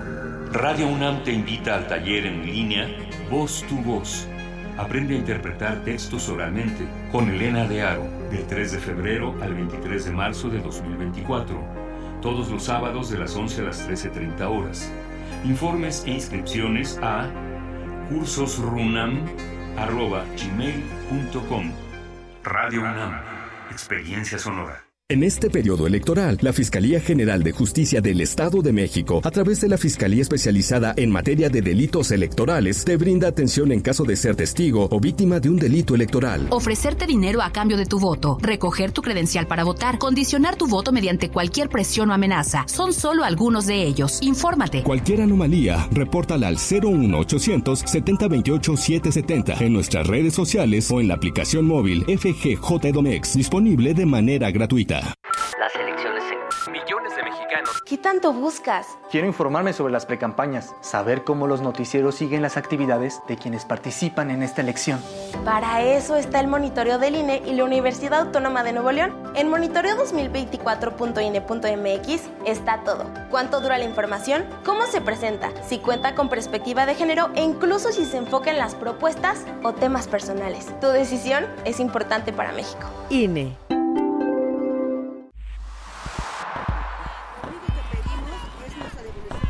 Un mundo raro. Posverdad, voz pandemia y voz patriarcado. Una producción de Radio UNAM y la Unidad de Investigaciones Periodísticas de Cultura UNAM. Lunes, 12 del día. 96.1 FM. Experiencia sonora.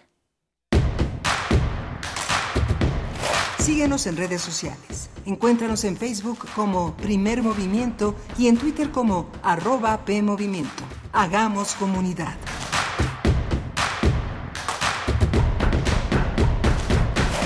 Buenos días, buenos días. Continuamos con ustedes otra vez, otra vez. Querido Miguel Ángel, ¿cómo estás? Bien, muy bien. Atropellado. No, no, no, está muy bien, muy bien. Estamos, este, ya son las nueve de la mañana con seis minutos. Estamos aquí en Radio UNAM.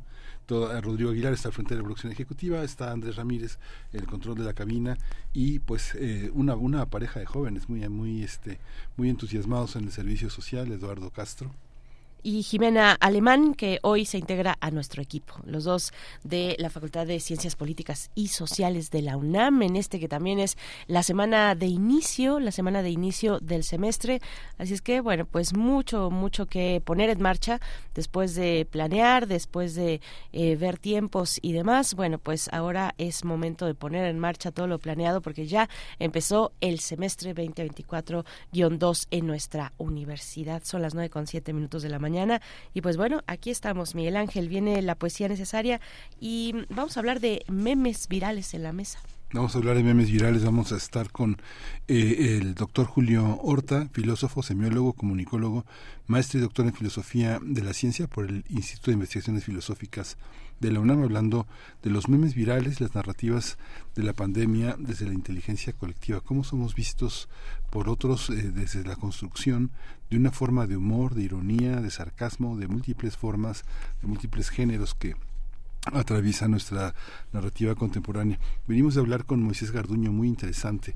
No deja uno de estar pues presente en la narrativa de los medios, todos los medios que dicen terroristas, rebeldes, toda la manera de calificar en la televisión, en la radio comercial, todo el conflicto de Gaza que es tremendo. Eh, inevitablemente se me cruzó la, yo creo que es inconsciente la, la, voz de David Grossman, que perdió a su hijo en, el, la guerra con Líbano en 2016, y este relato que publicó Sexto Piso, que es muy hermoso, que, que, que se llama, ay, ¿cómo se llama? Este relato de este el abrazo, el abrazo que es un relato de un niño que le, una madre le dice a su, a su niño mientras pasean frente al mar, este, ay, eres único, hijo mío, y él le dice, pero soy único y toda una elaboración fantástica sobre la necesidad de que esa soledad, esa forma de estar solos, esté construida en el vínculo, en la paz, un relato muy interesante. Lo publicó Sexto Piso hace justo 10 años y antes de que Grossman supiera que iba a perder a su hijo, a ese hijo que es único, ¿no? Que construye lo que está pasando hoy en las sí. imágenes tan terribles de niños y jóvenes muertos y el llanto que se escucha a pesar de los audios que son tapados por la por la por, pues, la prensa comercial ¿no? sí todas las todo todo lo que ha traído esta pues esta eh, pues eh, digamos no, no ya o sea, es que es que en una guerra no, no, está permitido el genocidio en este planeta uh -huh. pues entre eh, en, en, la humanidad lo, los países que se encuentran eh, digamos que suscriben todas las cuestiones lineamientos en, en, Naciones Unidas y demás instancias sobre todo en Naciones Unidas pues sabemos el genocidio no está no está permitido. Entonces eso pone en conflicto definir como una guerra no que es lo que ya ya se ha dicho desde hace tiempo eh, definir esto como una guerra cuando pues no hay otro tipo de actividades o al menos ya tenemos lo, lo importante digamos eh, si bien si bien no hay dientes para hacer cumplir eh, eh, no hay maneras eh, para hacer cumplir esta, esta decisión de la SIG, de la Corte Internacional de Justicia, sí queda, sí queda ahí establecido ya para la historia con este fallo que Israel, pues formalmente, es un país sospechoso de, con, de cometer genocidio, digamos, es lo que resulta de esta acción que promovió ante la SIG eh, un país como Sudáfrica, que bueno, hay que reconocer también, el darle el mérito, por supuesto, eh, de la valentía, de la congruencia de Sudáfrica. No hay gobierno perfecto, el sudafricano tampoco lo es, pero sí sí que se pone en un lugar eh, muy meritorio, eh, siendo pues de los primeros países o el primer país en tomar una acción contundente eh, con un eco internacional. Contundente fue también Bolivia cuando rompió relaciones con, con Israel a principios de de este conflicto, pero digamos eh, ya con una con un impacto internacional como como puede tener este eh, y que obliga además o obligaría a Israel a a poner atención, a atender lo que ha dicho la SIG, bueno, pues es Sudáfrica, un país como Sudáfrica, un país africano, el que pone la vara alta, mientras pues también en Europa están eh, esos, eh, esos los países de la comunidad de la Unión Europea, pues eh, tímidamente, cada, cada vez menos, pero tímidamente rechazando lo que está ocurriendo en Gaza o las acciones de Israel. Pero bueno, vamos y está también el tema de las batallas mediáticas, de las, las batallas por las narrativas mediáticas. Eh, y, y, y, al parecer, eh, pues eh, Israel va perdiendo, va perdiendo esa batalla distinto y contrastante al inicio, a, lo que ocurría al inicio de este momento de violencia contra, contra la franja de Gaza. Pero bueno, Vamos a hacer ya, em, vamos a ir con la poesía necesaria. Al cierre tenemos al doctor Plinio Sosa, regresando a nuestros temas de esta hora. El doctor Plinio Sosa, académico de la Facultad de Química, nos hablará de la pólvora o dime a quién estás unido y te diré qué número de oxidación tienes. Ay, caray. Bueno, pues a ver qué nos va a decir el doctor Plinio Sosa, qué número de oxidación tenemos, bueno, será un dato sensible ahora que hay que proteger, hay que proteger los datos de, eh, pues sí, no, digo, es un, es ahí una, una broma, claro que el tema es muy, muy preocupante, pero bueno, eh, eh, saben ustedes su número de oxidación, lo han compartido con alguien, nos va a decir el doctor Plinio Sosa un poco de esto, pero antes nos vamos con la poesía necesaria y seguimos leyendo en redes sociales sus comentarios. Es hora de Poesía necesaria. La poesía esta mañana es del escritor eh, argentino, ah, argentino y español también, español argentino, Andrés Neumann, que el fin de semana cumplió 47 años y pues antes de que se termine este mes de enero, eh, en este cumpleaños de Andrés Neumann un poco de su poesía, la poesía de este escritor que también es novelista, es cuentista, es columnista, bloguero, también tiene presencia, bueno, columnista en distintos medios, eh, bloguero, traductor, en fin, eh, ganador del premio Alfaguara por su novela El viajero del siglo, eh, del premio Federico García Lorca de poesía, entre otros mm, méritos que se encuentran en la, en la carrera de este, pues sí, joven todavía, 47 años, joven escritor Andrés Newman, que eh, vive en España y bueno, que ha realizado además eh, un trabajo de divulgación interesante y, fuerte para impulsar el relato breve. Esto que les voy a compartir se desprende del libro Métodos de la Noche y se titula Ropajes. Ropajes. Decirte que te amo es una historia de mustias obviedades. Sería preferible que leyeses amores novedosos, canciones que mitiguen por las noches tus raptos de inocencia. Mis trajes de soldado no son más que miedo a la batalla, y peores mis trajes de turista, como si la aventura de las calles pudiera seducirme. Por si no lo sabías, nunca logré emigrar. Sigo habitando en sábanas, las mismas que humedecí de niño cuando aún no te amaba y todavía no había mojado tus sábanas. Mi única destreza es protegerme. Decirte que me ames es un pleito de lenguajes más hábiles que el mío.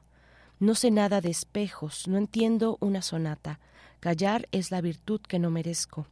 Ojalá te bastasen las delicias de los mundos y las tardes que no me pertenecen. Decir te amo suele ser asunto de obvias melancolías.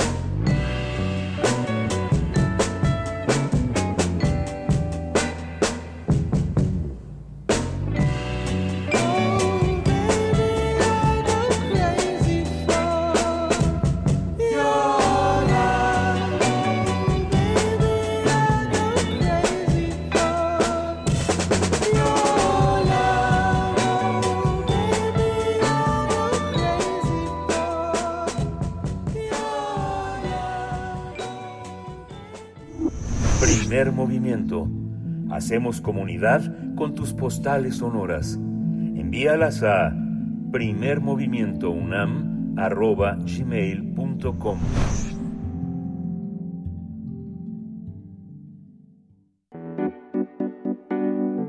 La mesa del día. Memes virales, narrativas de la pandemia desde la inteligencia colectiva, es un libro que muestra el fenómeno global de memes visuales que circularon en redes sociales tras la llegada de la pandemia de COVID-19 en 2020. Se trata de una obra que analiza los memes como expresiones de una inteligencia colectiva que edificaron narrativas alternativas sobre la contingencia sanitaria. En 440 páginas se incluyen más de 400 memes en una galería organizada en 24 ejes temáticos. El objetivo del texto, publicado por la División de Ciencias de Comunicación y Diseño de la Universidad Autónoma Metropolitana, Unidad Cuajimal, es aportar conocimientos novedosos sobre el rol de los memes en la documentación de eventos históricos contemporáneos y su capacidad para articular voces, emociones y saberes colectivos. Cabe señalar que el libro será presentado el próximo 7 de febrero a la una de la tarde en la sala Lucio Mendieta de la Facultad de Ciencias Políticas y Sociales de la UNAM. Pues vamos a conversar sobre este libro y está con nosotros el doctor Julio Horta, filósofo, semiólogo, comunicólogo, maestro y doctor en filosofía de la ciencia por el Instituto de Investigaciones Filosóficas de la UNAM. Es un académico adscrito al, Centro de Estudios en Ciencias de la Comunicación en la Facultad de Ciencias Políticas y Sociales de nuestra universidad. Bienvenido, Julio Horta. Buenos días. ¿Qué tal? Buenos días, Miguel Ángel. Buenos días, Berenice. Gracias. Este, gracias por la invitación y bueno, pues también eh, un atento saludo a su audiencia radiofónica de primer movimiento. Gracias, doctor Julio Horta. Buenos días y bienvenido. Pues eh, cuéntenos, por favor, cómo, cómo surgió la intención de hacer un estudio sobre los memes, que no, no es una materia nueva desde el inicio del de, de, este siglo, de este milenio, nos dice este libro en la, en la introducción, pues son distintos los autores que se han acercado a este, a este material como objeto de estudio. ¿Cómo surgió entre ustedes? Bueno, antes que nada, creo que conviene hacer los reconocimientos a las personas que tuvieron la intención de desarrollar este proyecto.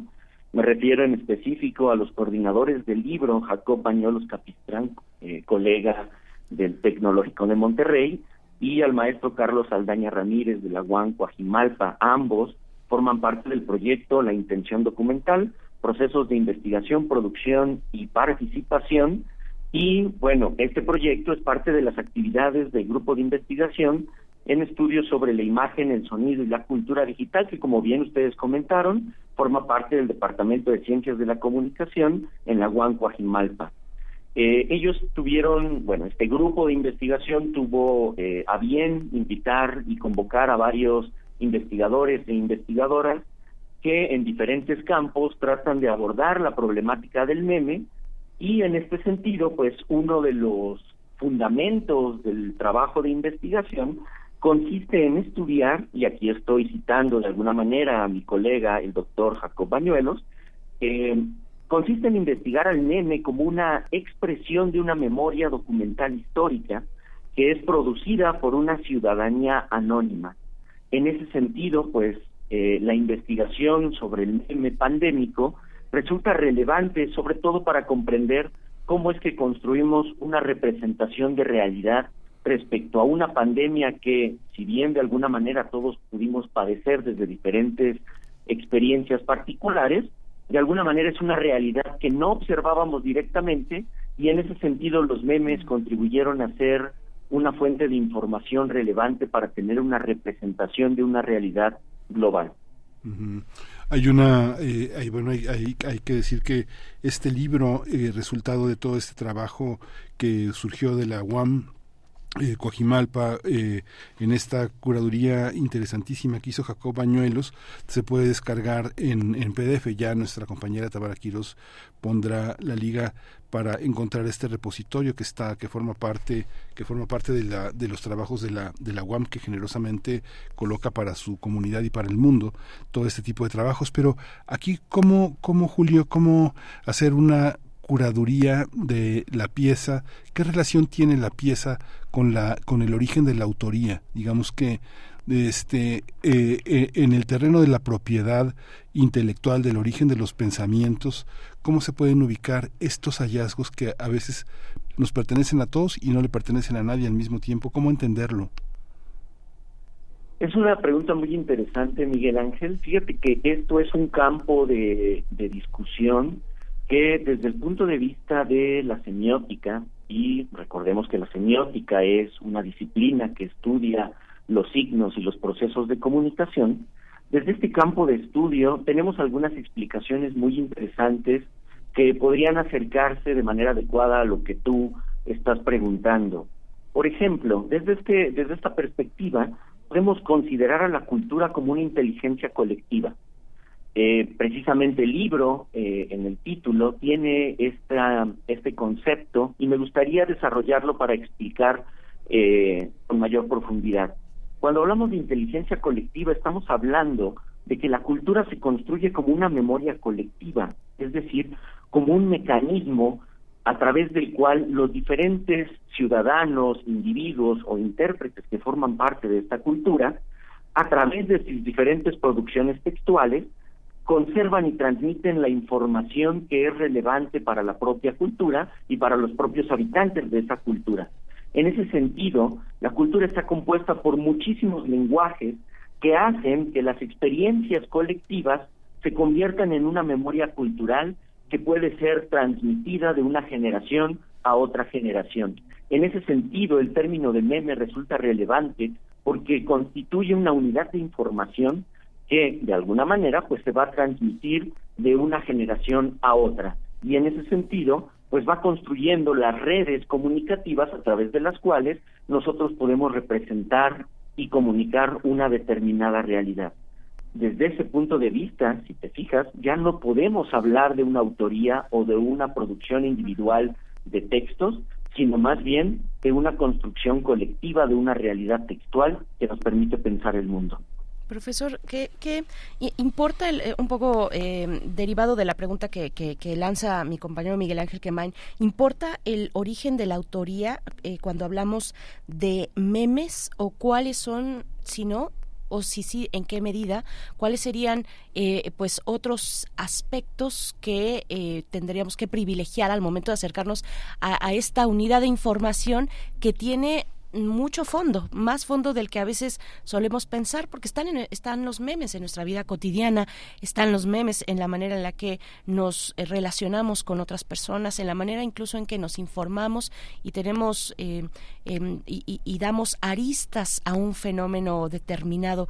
Pero ¿Cuál es, ¿Cuál es la relevancia? ¿Importa eh, eh, saber el origen autoral? ¿Importa para, para estudiar de manera académica, digamos, el, em, e, e, el, el meme como unidad de información?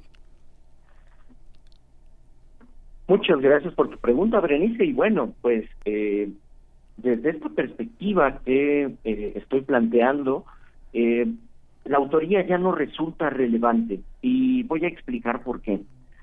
Cuando opera un meme que empieza a circular en diferentes plataformas, eh, la función básica de ese meme es generar en el posible intérprete un reconocimiento colectivo de una determinada realidad. Eh, probablemente algunos de nosotros no tuvimos quizás algunos síntomas directamente del de, eh, producto de el contagio de, COVID, pero si bien no tuvimos una experiencia propiamente individual del COVID, sí tuvimos una experiencia colectiva de la pandemia. Y eso es lo que resulta relevante. Esta experiencia colectiva no es el producto de una autoría individual, sino de un proceso comunicativo colectivo, en donde diferentes unidades de información van cambiando o van transportándose a través de diferentes textualidades para generar precisamente una representación que pueda consumir el intérprete.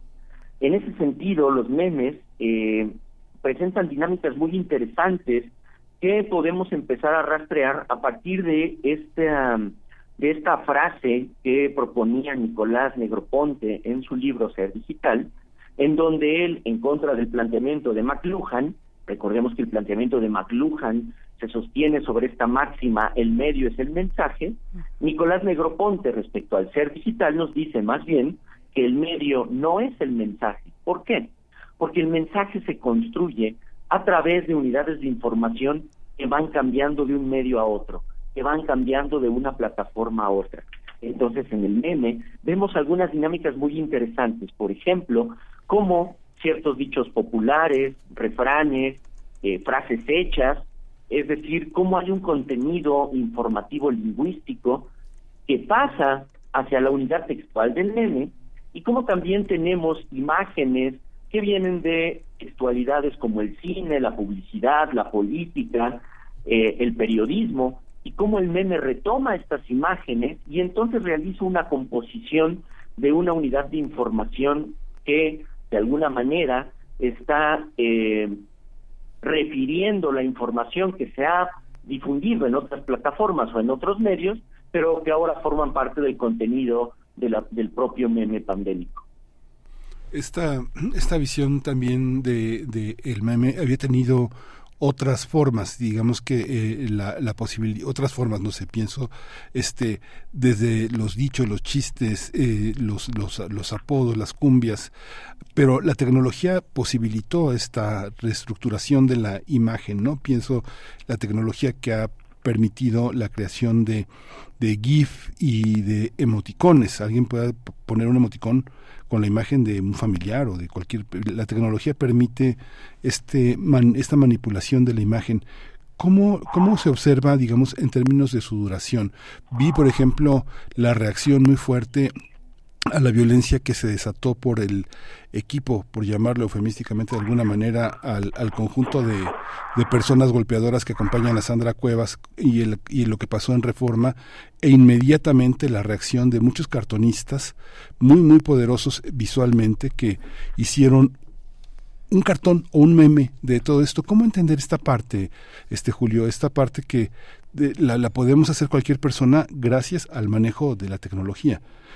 ¿Qué, vida tiene el meme? ¿Qué trascendencia? ¿Qué estructura en términos de la imagen tiene esta, esta, esta potencia visual? Eh, fíjate, Miguel Ángel, que lo que resulta interesante en el meme precisamente no es su producción, sino su viralización. Es decir, eh, cualquier eh, ciudadano, cualquier intérprete puede retomar cualquier hecho que sea próximo a su vida cotidiana y convertirlo en una unidad memética. Pero lo que resulta relevante en el meme es el modo en el que va interactuando en diferentes plataformas y en diferentes medios, es decir, el modo en el que circula dentro de un ecosistema donde diferentes medios están interactuando entre sí. Algunos, eh, por supuesto, utilizarán recursos como pautar una publicación para hacer que se vuelva eh, viral eh, su producción memética, otros esperarán a que sea la interacción eh, con otros usuarios lo que vaya generando esta replicación. Pero entonces el meme tiene una vida acotada, eh, una vida acotada que eh, finalmente se circunscribe a las dinámicas que el propio ecosistema de medios le permite. En ese sentido, si bien un meme puede tener un objetivo muy concreto, como bien señalas, hacer una denuncia política, hacer un señalamiento sobre un acto que nos parece eh, violento, eh, generar una ironía o un chiste respecto a una realidad social concreta, eh, si bien tiene un objetivo particular en tanto texto, su vida no depende de ese objetivo particular, sino del modo en el que logra o no viralizarse dentro de estos entornos mediáticos. Eh, profesor, cuando bueno cuando hablamos de este de esta capacidad o no de viralizarse, hablamos también de la posibilidad de que no que sea producido, sino reproducido en distintas incluso interpretaciones, ¿no? O sea, solemos ver que sale un meme, sale de algún lugar, a veces se sabe, cada vez se sabe más y mejor de dónde viene. Eh, tal vez hace algunos años no tanto, era un poquito más difícil encontrar el, origen de un meme, pero finalmente es un, una, una, unidad que se va reinterpretando y que eh, las personas que tienen en sus manos, por decirlo de alguna manera, eh, de, la manera digital, un meme, lo van reinterpretando. ¿Qué, qué, qué pasa con ese, con ese momento de reinterpretación, de poder eh, sumarle a una imagen eh, pues algún texto diferente, voltear la historia, ser un poco todavía incluso más irónicos o a veces también fallar en el intento, doctor. Gracias, Bernice. Bueno, mira, hay algo muy interesante en esta palabra que tú eh, nos, nos comentas en términos de una reinterpretación. Eh, lo que ocurre en los memes es que eh, el contenido del meme lo que hace es replicar información que ya ha sido depositada en textualidades anteriores. Como comentábamos hace unos momentos, puede retomar imágenes de películas, de otros memes, de, de eh, periódicos, eh, de publicidad, retoma información que ya de alguna manera ha circulado en otros entornos mediáticos y eso garantiza algo muy interesante, que la gente pueda reconocer eso que está representando el meme. ¿Por qué? Porque el meme está replicando información que forma parte de la cotidianidad de las personas. En ese sentido, esta reinterpretación consiste justamente en retomar información que ha circulado en otros momentos, en otros medios, y al retomar esta información, el meme le da una nueva dinámica de lectura, genera un nuevo significado, pero con base en información que de alguna manera ya compartimos tú y yo como intérpretes que formamos parte de una comunidad. Entonces lo interesante es cómo el meme se vuelve en ese sentido no solamente un replicador de la memoria cultural, sino además se vuelve un eh, generador de nueva información cultural que va de alguna manera a eh, posibilitar procesos comunicativos en los, los hablantes o los habitantes de una cultura. Esto que comenta Berenice, este reinterpretar, es que hay una parte que es esa relectura lo que le da este sentido a una a una coincidencia colectiva sobre una un aspecto en el que mucha gente no tenemos autoridad para, para, para, comentar, ¿no? Digamos que se hace como una especie de fuente ovejuna sobre los verdugos, sobre los cínicos, sobre los hipócritas, sobre los autoritarios, sobre mucha gente que está sobre, por encima de nosotros y que nosotros como ciudadanos pues no podemos emitir una opinión de, de tan alto alcance o de, o de crítica tan aguda, ¿no? Como, entra en el caso del COVID esta multiplicidad de temas que me imagino que ustedes como semiólogos, como filósofos han tematizado y han encontrado entre ellos este la dicotomía entre la esperanza y la muerte, ¿no? La fatalidad de una enfermedad que este que se propaga, que arranca familiares eh, queridos, seres queridos y por otra parte la, la, la colectividad que se afana en, en sacarle la vuelta a algo tan mortal, ¿no? ¿Cómo tematizaron? ¿Cómo tematizaron? ¿Cómo tematizar esta esta figura que es tan colectiva? Mira, hay algo muy interesante en la dinámica de lectura de los memes. Eh, básicamente podríamos eh, reducir su complejidad a dos operaciones, que es por un lado eh, tienen información lingüística y por otro lado el meme está compuesto por información visual. A veces la información lingüística es la que se vuelve prominente mientras la información visual se vuelve eh, periférica. Y a veces ocurre un proceso invertido, donde eh, la información visual se vuelve prominente y la información lingüística se vuelve periférica. Lo interesante de esta dinámica es que propone un modelo de lectura y estos modelos de lectura nos permiten tener un acceso a el modo en el que diferentes temas se van eh, difundiendo y comunicando.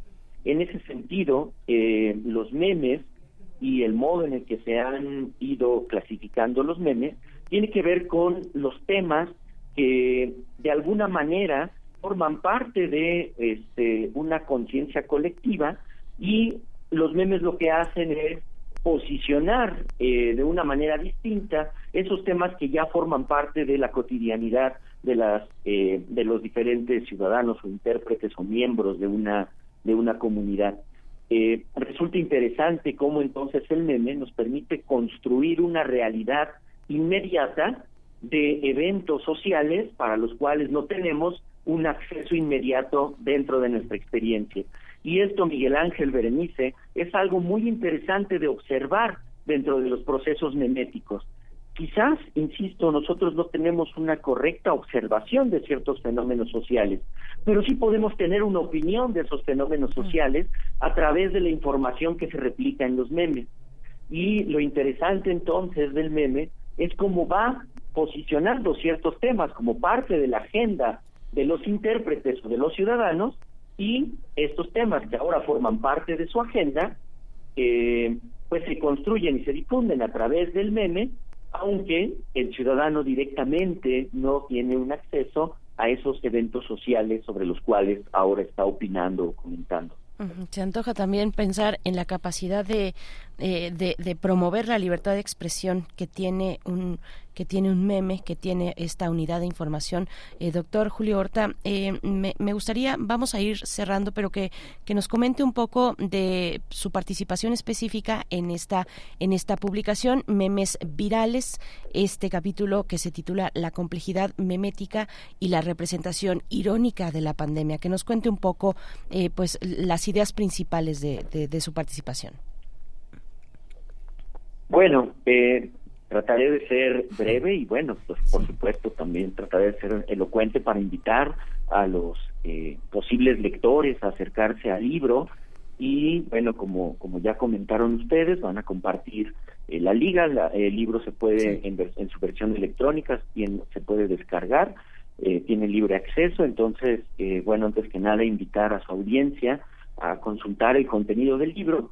Y bueno, mi participación eh, consistió precisamente en, eh, en uno de los capítulos del libro, en tratar de modelizar algunos de los procesos de replicación del meme, eh, tratar de ofrecer algunos diagramas y modelos que pudieran darnos una imagen concreta sobre cómo operan los memes y, entre otras cosas, eh, hice el esfuerzo de analizar algunos casos eh, que me, me parecieron relevantes por el modo en el que eh, los memes utilizan eh, información, por ejemplo, de el folclore de la lucha libre, cómo utilizan imágenes, artefactos, elementos que vienen de toda esta dinámica social de la lucha libre para eh, generar un contenido eh, referido a la pandemia y al contagio por COVID. En ese sentido, pues la ironía eh, en la que se basa un meme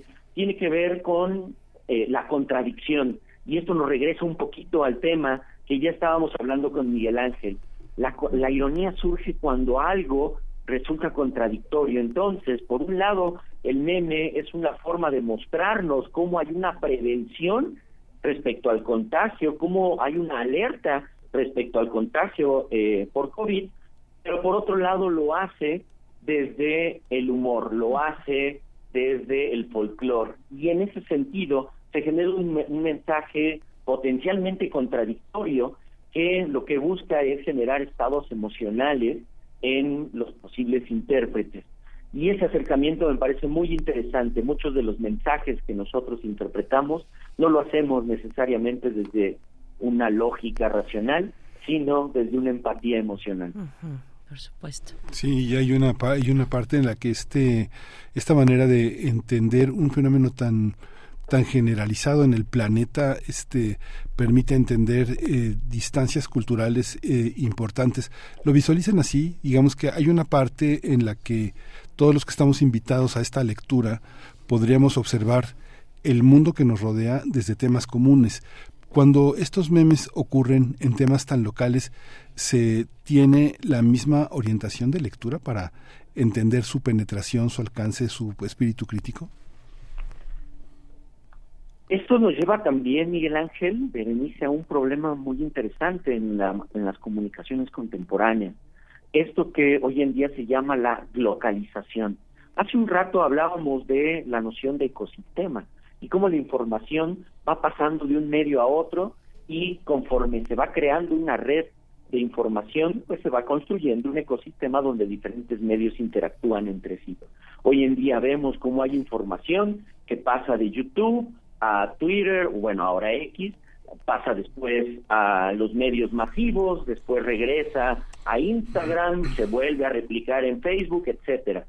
Eso va creando una red de eh, interacciones textuales y se va construyendo un ecosistema en donde está circulando la información. En ese sentido, la información eh, puede ser local en algún momento en la red, después pasa a ser global. Y eso es lo interesante también de los memes eh, y que problematiza la noción de autoría. Probablemente un meme que se produce en una circunstancia sociohistórica, como por ejemplo en México, eh, puede replicarse de tal manera que llegue a los ojos de algún espectador en Tailandia, por ejemplo. Y en ese sentido, el reto del meme es si tiene la estructura suficiente para que un intérprete que forma parte de todo otro contexto cultural pueda o no interpretar la información de dicho meme. Entonces, la idea aquí es justamente eh, el modo en el que el meme puede ir circulando dentro de estos ecosistemas y la aceptación o reconocimiento del contenido de ese meme pues depende mucho del modo en el que también se va traduciendo de un medio a otro esa información que resulta básica para el contenido del meme. Pues eh, eh, ojalá nos, eh, nos encontremos con este con este material, con esta publicación, que nos encontremos dentro de ella. Yo creo que eso es, es también algo que, que, salta a la vista con pues con un material como este, doctor Julio Horta. Le agradecemos esta conversación. Invitamos a que se acerquen a el próximo a la presentación de este libro, Memes virales, narrativas de la pandemia desde la inteligencia colectiva, el próximo 7 de febrero. De la tarde, sala Lucio Mendieta de la Facultad de Ciencias Políticas y Sociales de la UNAM. Doctor, muchas gracias. Y de la misma, de la, de la misma facultad donde es académico adscrito al Centro de Estudios de Ciencias de la Comunicación. Gracias, doctor. Muchas gracias, Berenice. Muchas gracias, Miguel Ángel. Encantado de poder participar con ustedes. Y bueno, pues los esperamos en la presentación del libro. Muchas gracias. Por supuesto, muchas gracias. Es un libro publicado por la División de Ciencias de la Comunicación y Diseño de la Universidad Autónoma Metropolitana Unidad Cuajimalpa, que se va a presentar en nuestra Facultad de Ciencias Políticas y Sociales. 9 con 46 minutos. Vamos a ir con música, vamos a escuchar de Masayoshi Takanaka eh, este Speed of Love.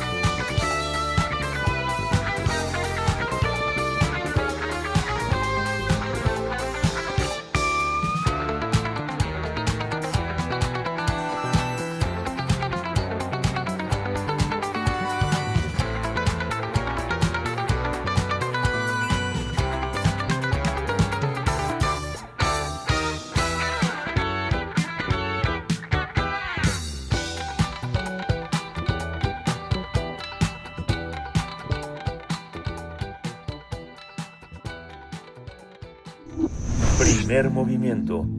Hacemos comunidad con tus postales sonoras. Envíalas a primermovimientounam.gmail.com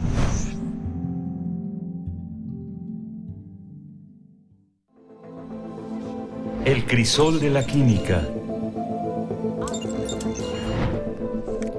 Como siempre, los miércoles para cerrar la emisión nos acompaña el doctor Plinio Sosa, académico de nuestra Facultad de Química, divulgador de la ciencia, para hablarnos de la pólvora o dime a quién estás unido y te diré qué número de oxidación tienes. Eh, ahora que, estamos eh, tan metidos en temas de información sensible, doctor Plinio Sosa, pues bueno, esto echa a volar la imaginación. ¿Cómo estás? Bienvenido. Muy bien, Bere, muy bien, gracias. Hola, doctor, buenos días. Gracias. ¿Qué tal, Miguel Ángel? ¿Cómo estamos? Muy bien, gracias, doctor. Pues escuchamos. Cuéntanos, por favor. Empiezo. Sí, la pólvora es un material explosivo en el que se encuentran mezcladas varias sustancias, nitrato de potasio, carbono y azufre. En el argot de la química, a los materiales que no son una sola sustancia se les llama mezclas. El nitrato de potasio es una sal blanca con aspectos similares al cloro de sodio. El azufre es un sólido amarillo que posee un olor muy, muy característico el carbono es la sustancia que se encuentra en mayor cantidad en el carbón, el que se consigue de manera comercial. De cada 100 gramos de pólvora, 75 son de nitrato de potasio, 15 de carbono y 10 de azufre.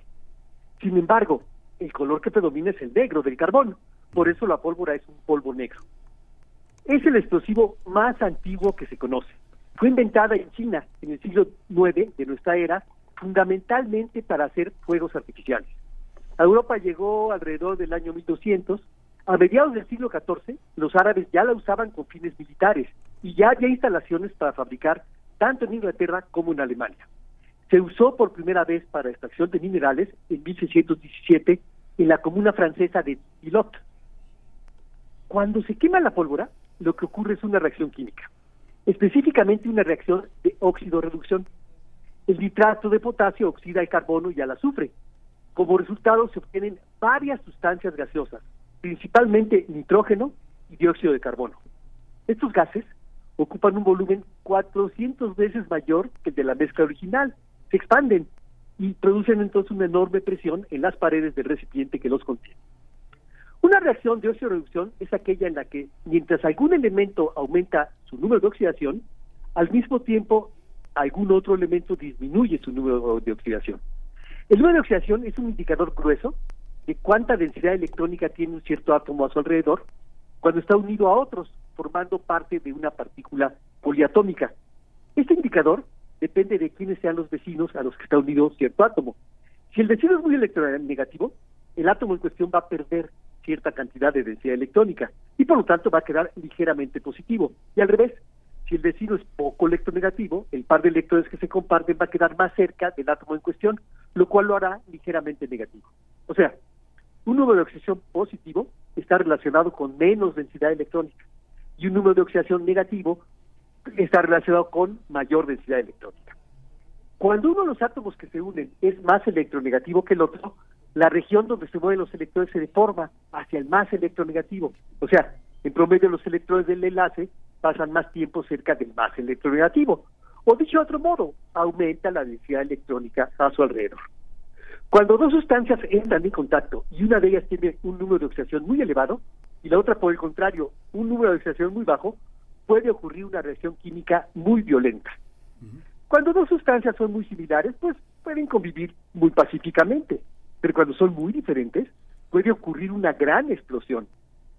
En los explosivos potentes, la onda de combustión se expande a una velocidad mayor a la velocidad del sonido, generando una onda de choque que es sumamente destructiva.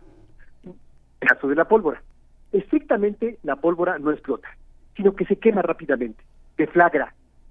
Más bien se trata de un explosivo débil, lo que significa que el frente de la llama se mueve menos rápidamente que los gases generados y por lo tanto no se produce la onda de choque.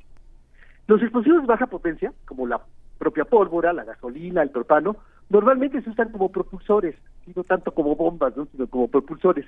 Sin embargo, si se colocan en un lugar confinado, pues entonces aumenta muchísimo la presión de los gases y puede producirse ahora sí una verdadera explosión. Por eso la pólvora se ha utilizado ampliamente como un agente propulsor en armas de fuego, en artillería, en cohetes, en pirotecnia, o como agente explosivo en canteras, en minería, en construcción de oleoductos, en túneles, en carreteras, etcétera. Desde finales del siglo XIX y principios del XX, la pólvora ha ido siendo sustituida por las llamadas pólvoras sin humo, son artificiales, que, como su nombre lo indica, producen una cantidad insignificante de humo cuando se queman. Bueno, una reflexión final. ¿Cómo es la ciencia? O mejor dicho, ¿cómo somos los científicos? Para tratar de explicar la reactividad de las sustancias, nos inventamos un numerito que nos indica de manera muy gruesa si se enriqueció o se empobreció su ambiente electrónico al unirse a otros átomos.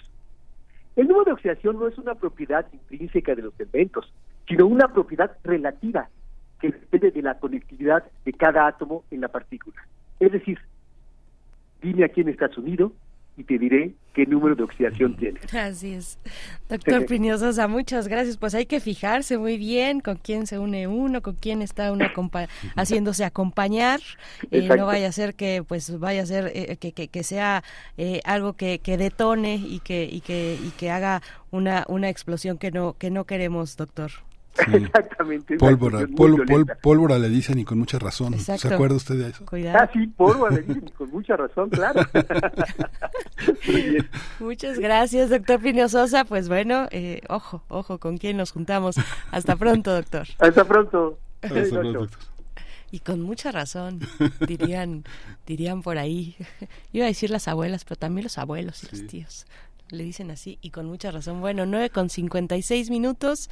Gracias a ustedes por sus comentarios. Hay por acá eh, a quien sí le causó un poco de gracia esto de, pues ahora que estamos eh, pensando en los datos protegidos y datos sensibles y, y todas estas cuestiones, pues sí, hay que cuidar hay que cuidar el número de oxidación que uno tiene, pero se cuida eh, sabiendo con quién se junta uno. Así es que, bueno, pues muchas gracias. También los memes ya nos hicieron llegar sus memes favoritos o si no, pues algunos memes adecuados e incluso em, temporales eh, con, con, con la cuestión de las elecciones, dice Alfonso de Alba Arcos, ejemplos de unidades meméticas de vida corta, tipo Chiltepín, chiquitas pero picosas, tipo chiltepín. Qué buena, qué buena analogía. Alfonso, muchas gracias. Bueno, a todos ustedes, gracias. 9 con 57 minutos. Nos vamos a despedir con música japonesa, como, como hemos hecho en toda esta mañana. Stay with me, a cargo de Miki Matsubara. Nos escuchamos mañana. Esto fue el primer movimiento. El mundo desde la universidad.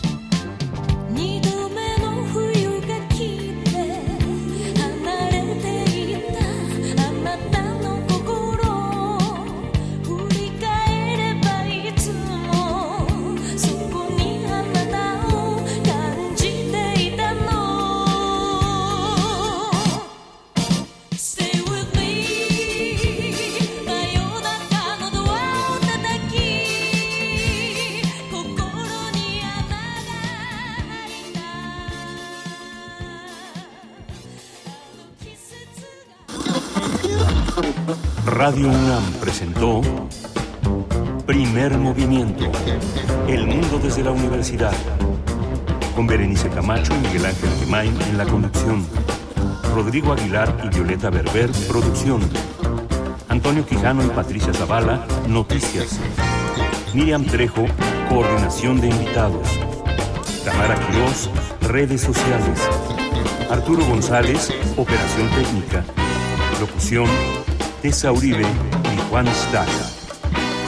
Quédate en sintonía con Radio UNAM. Experiencia sonora.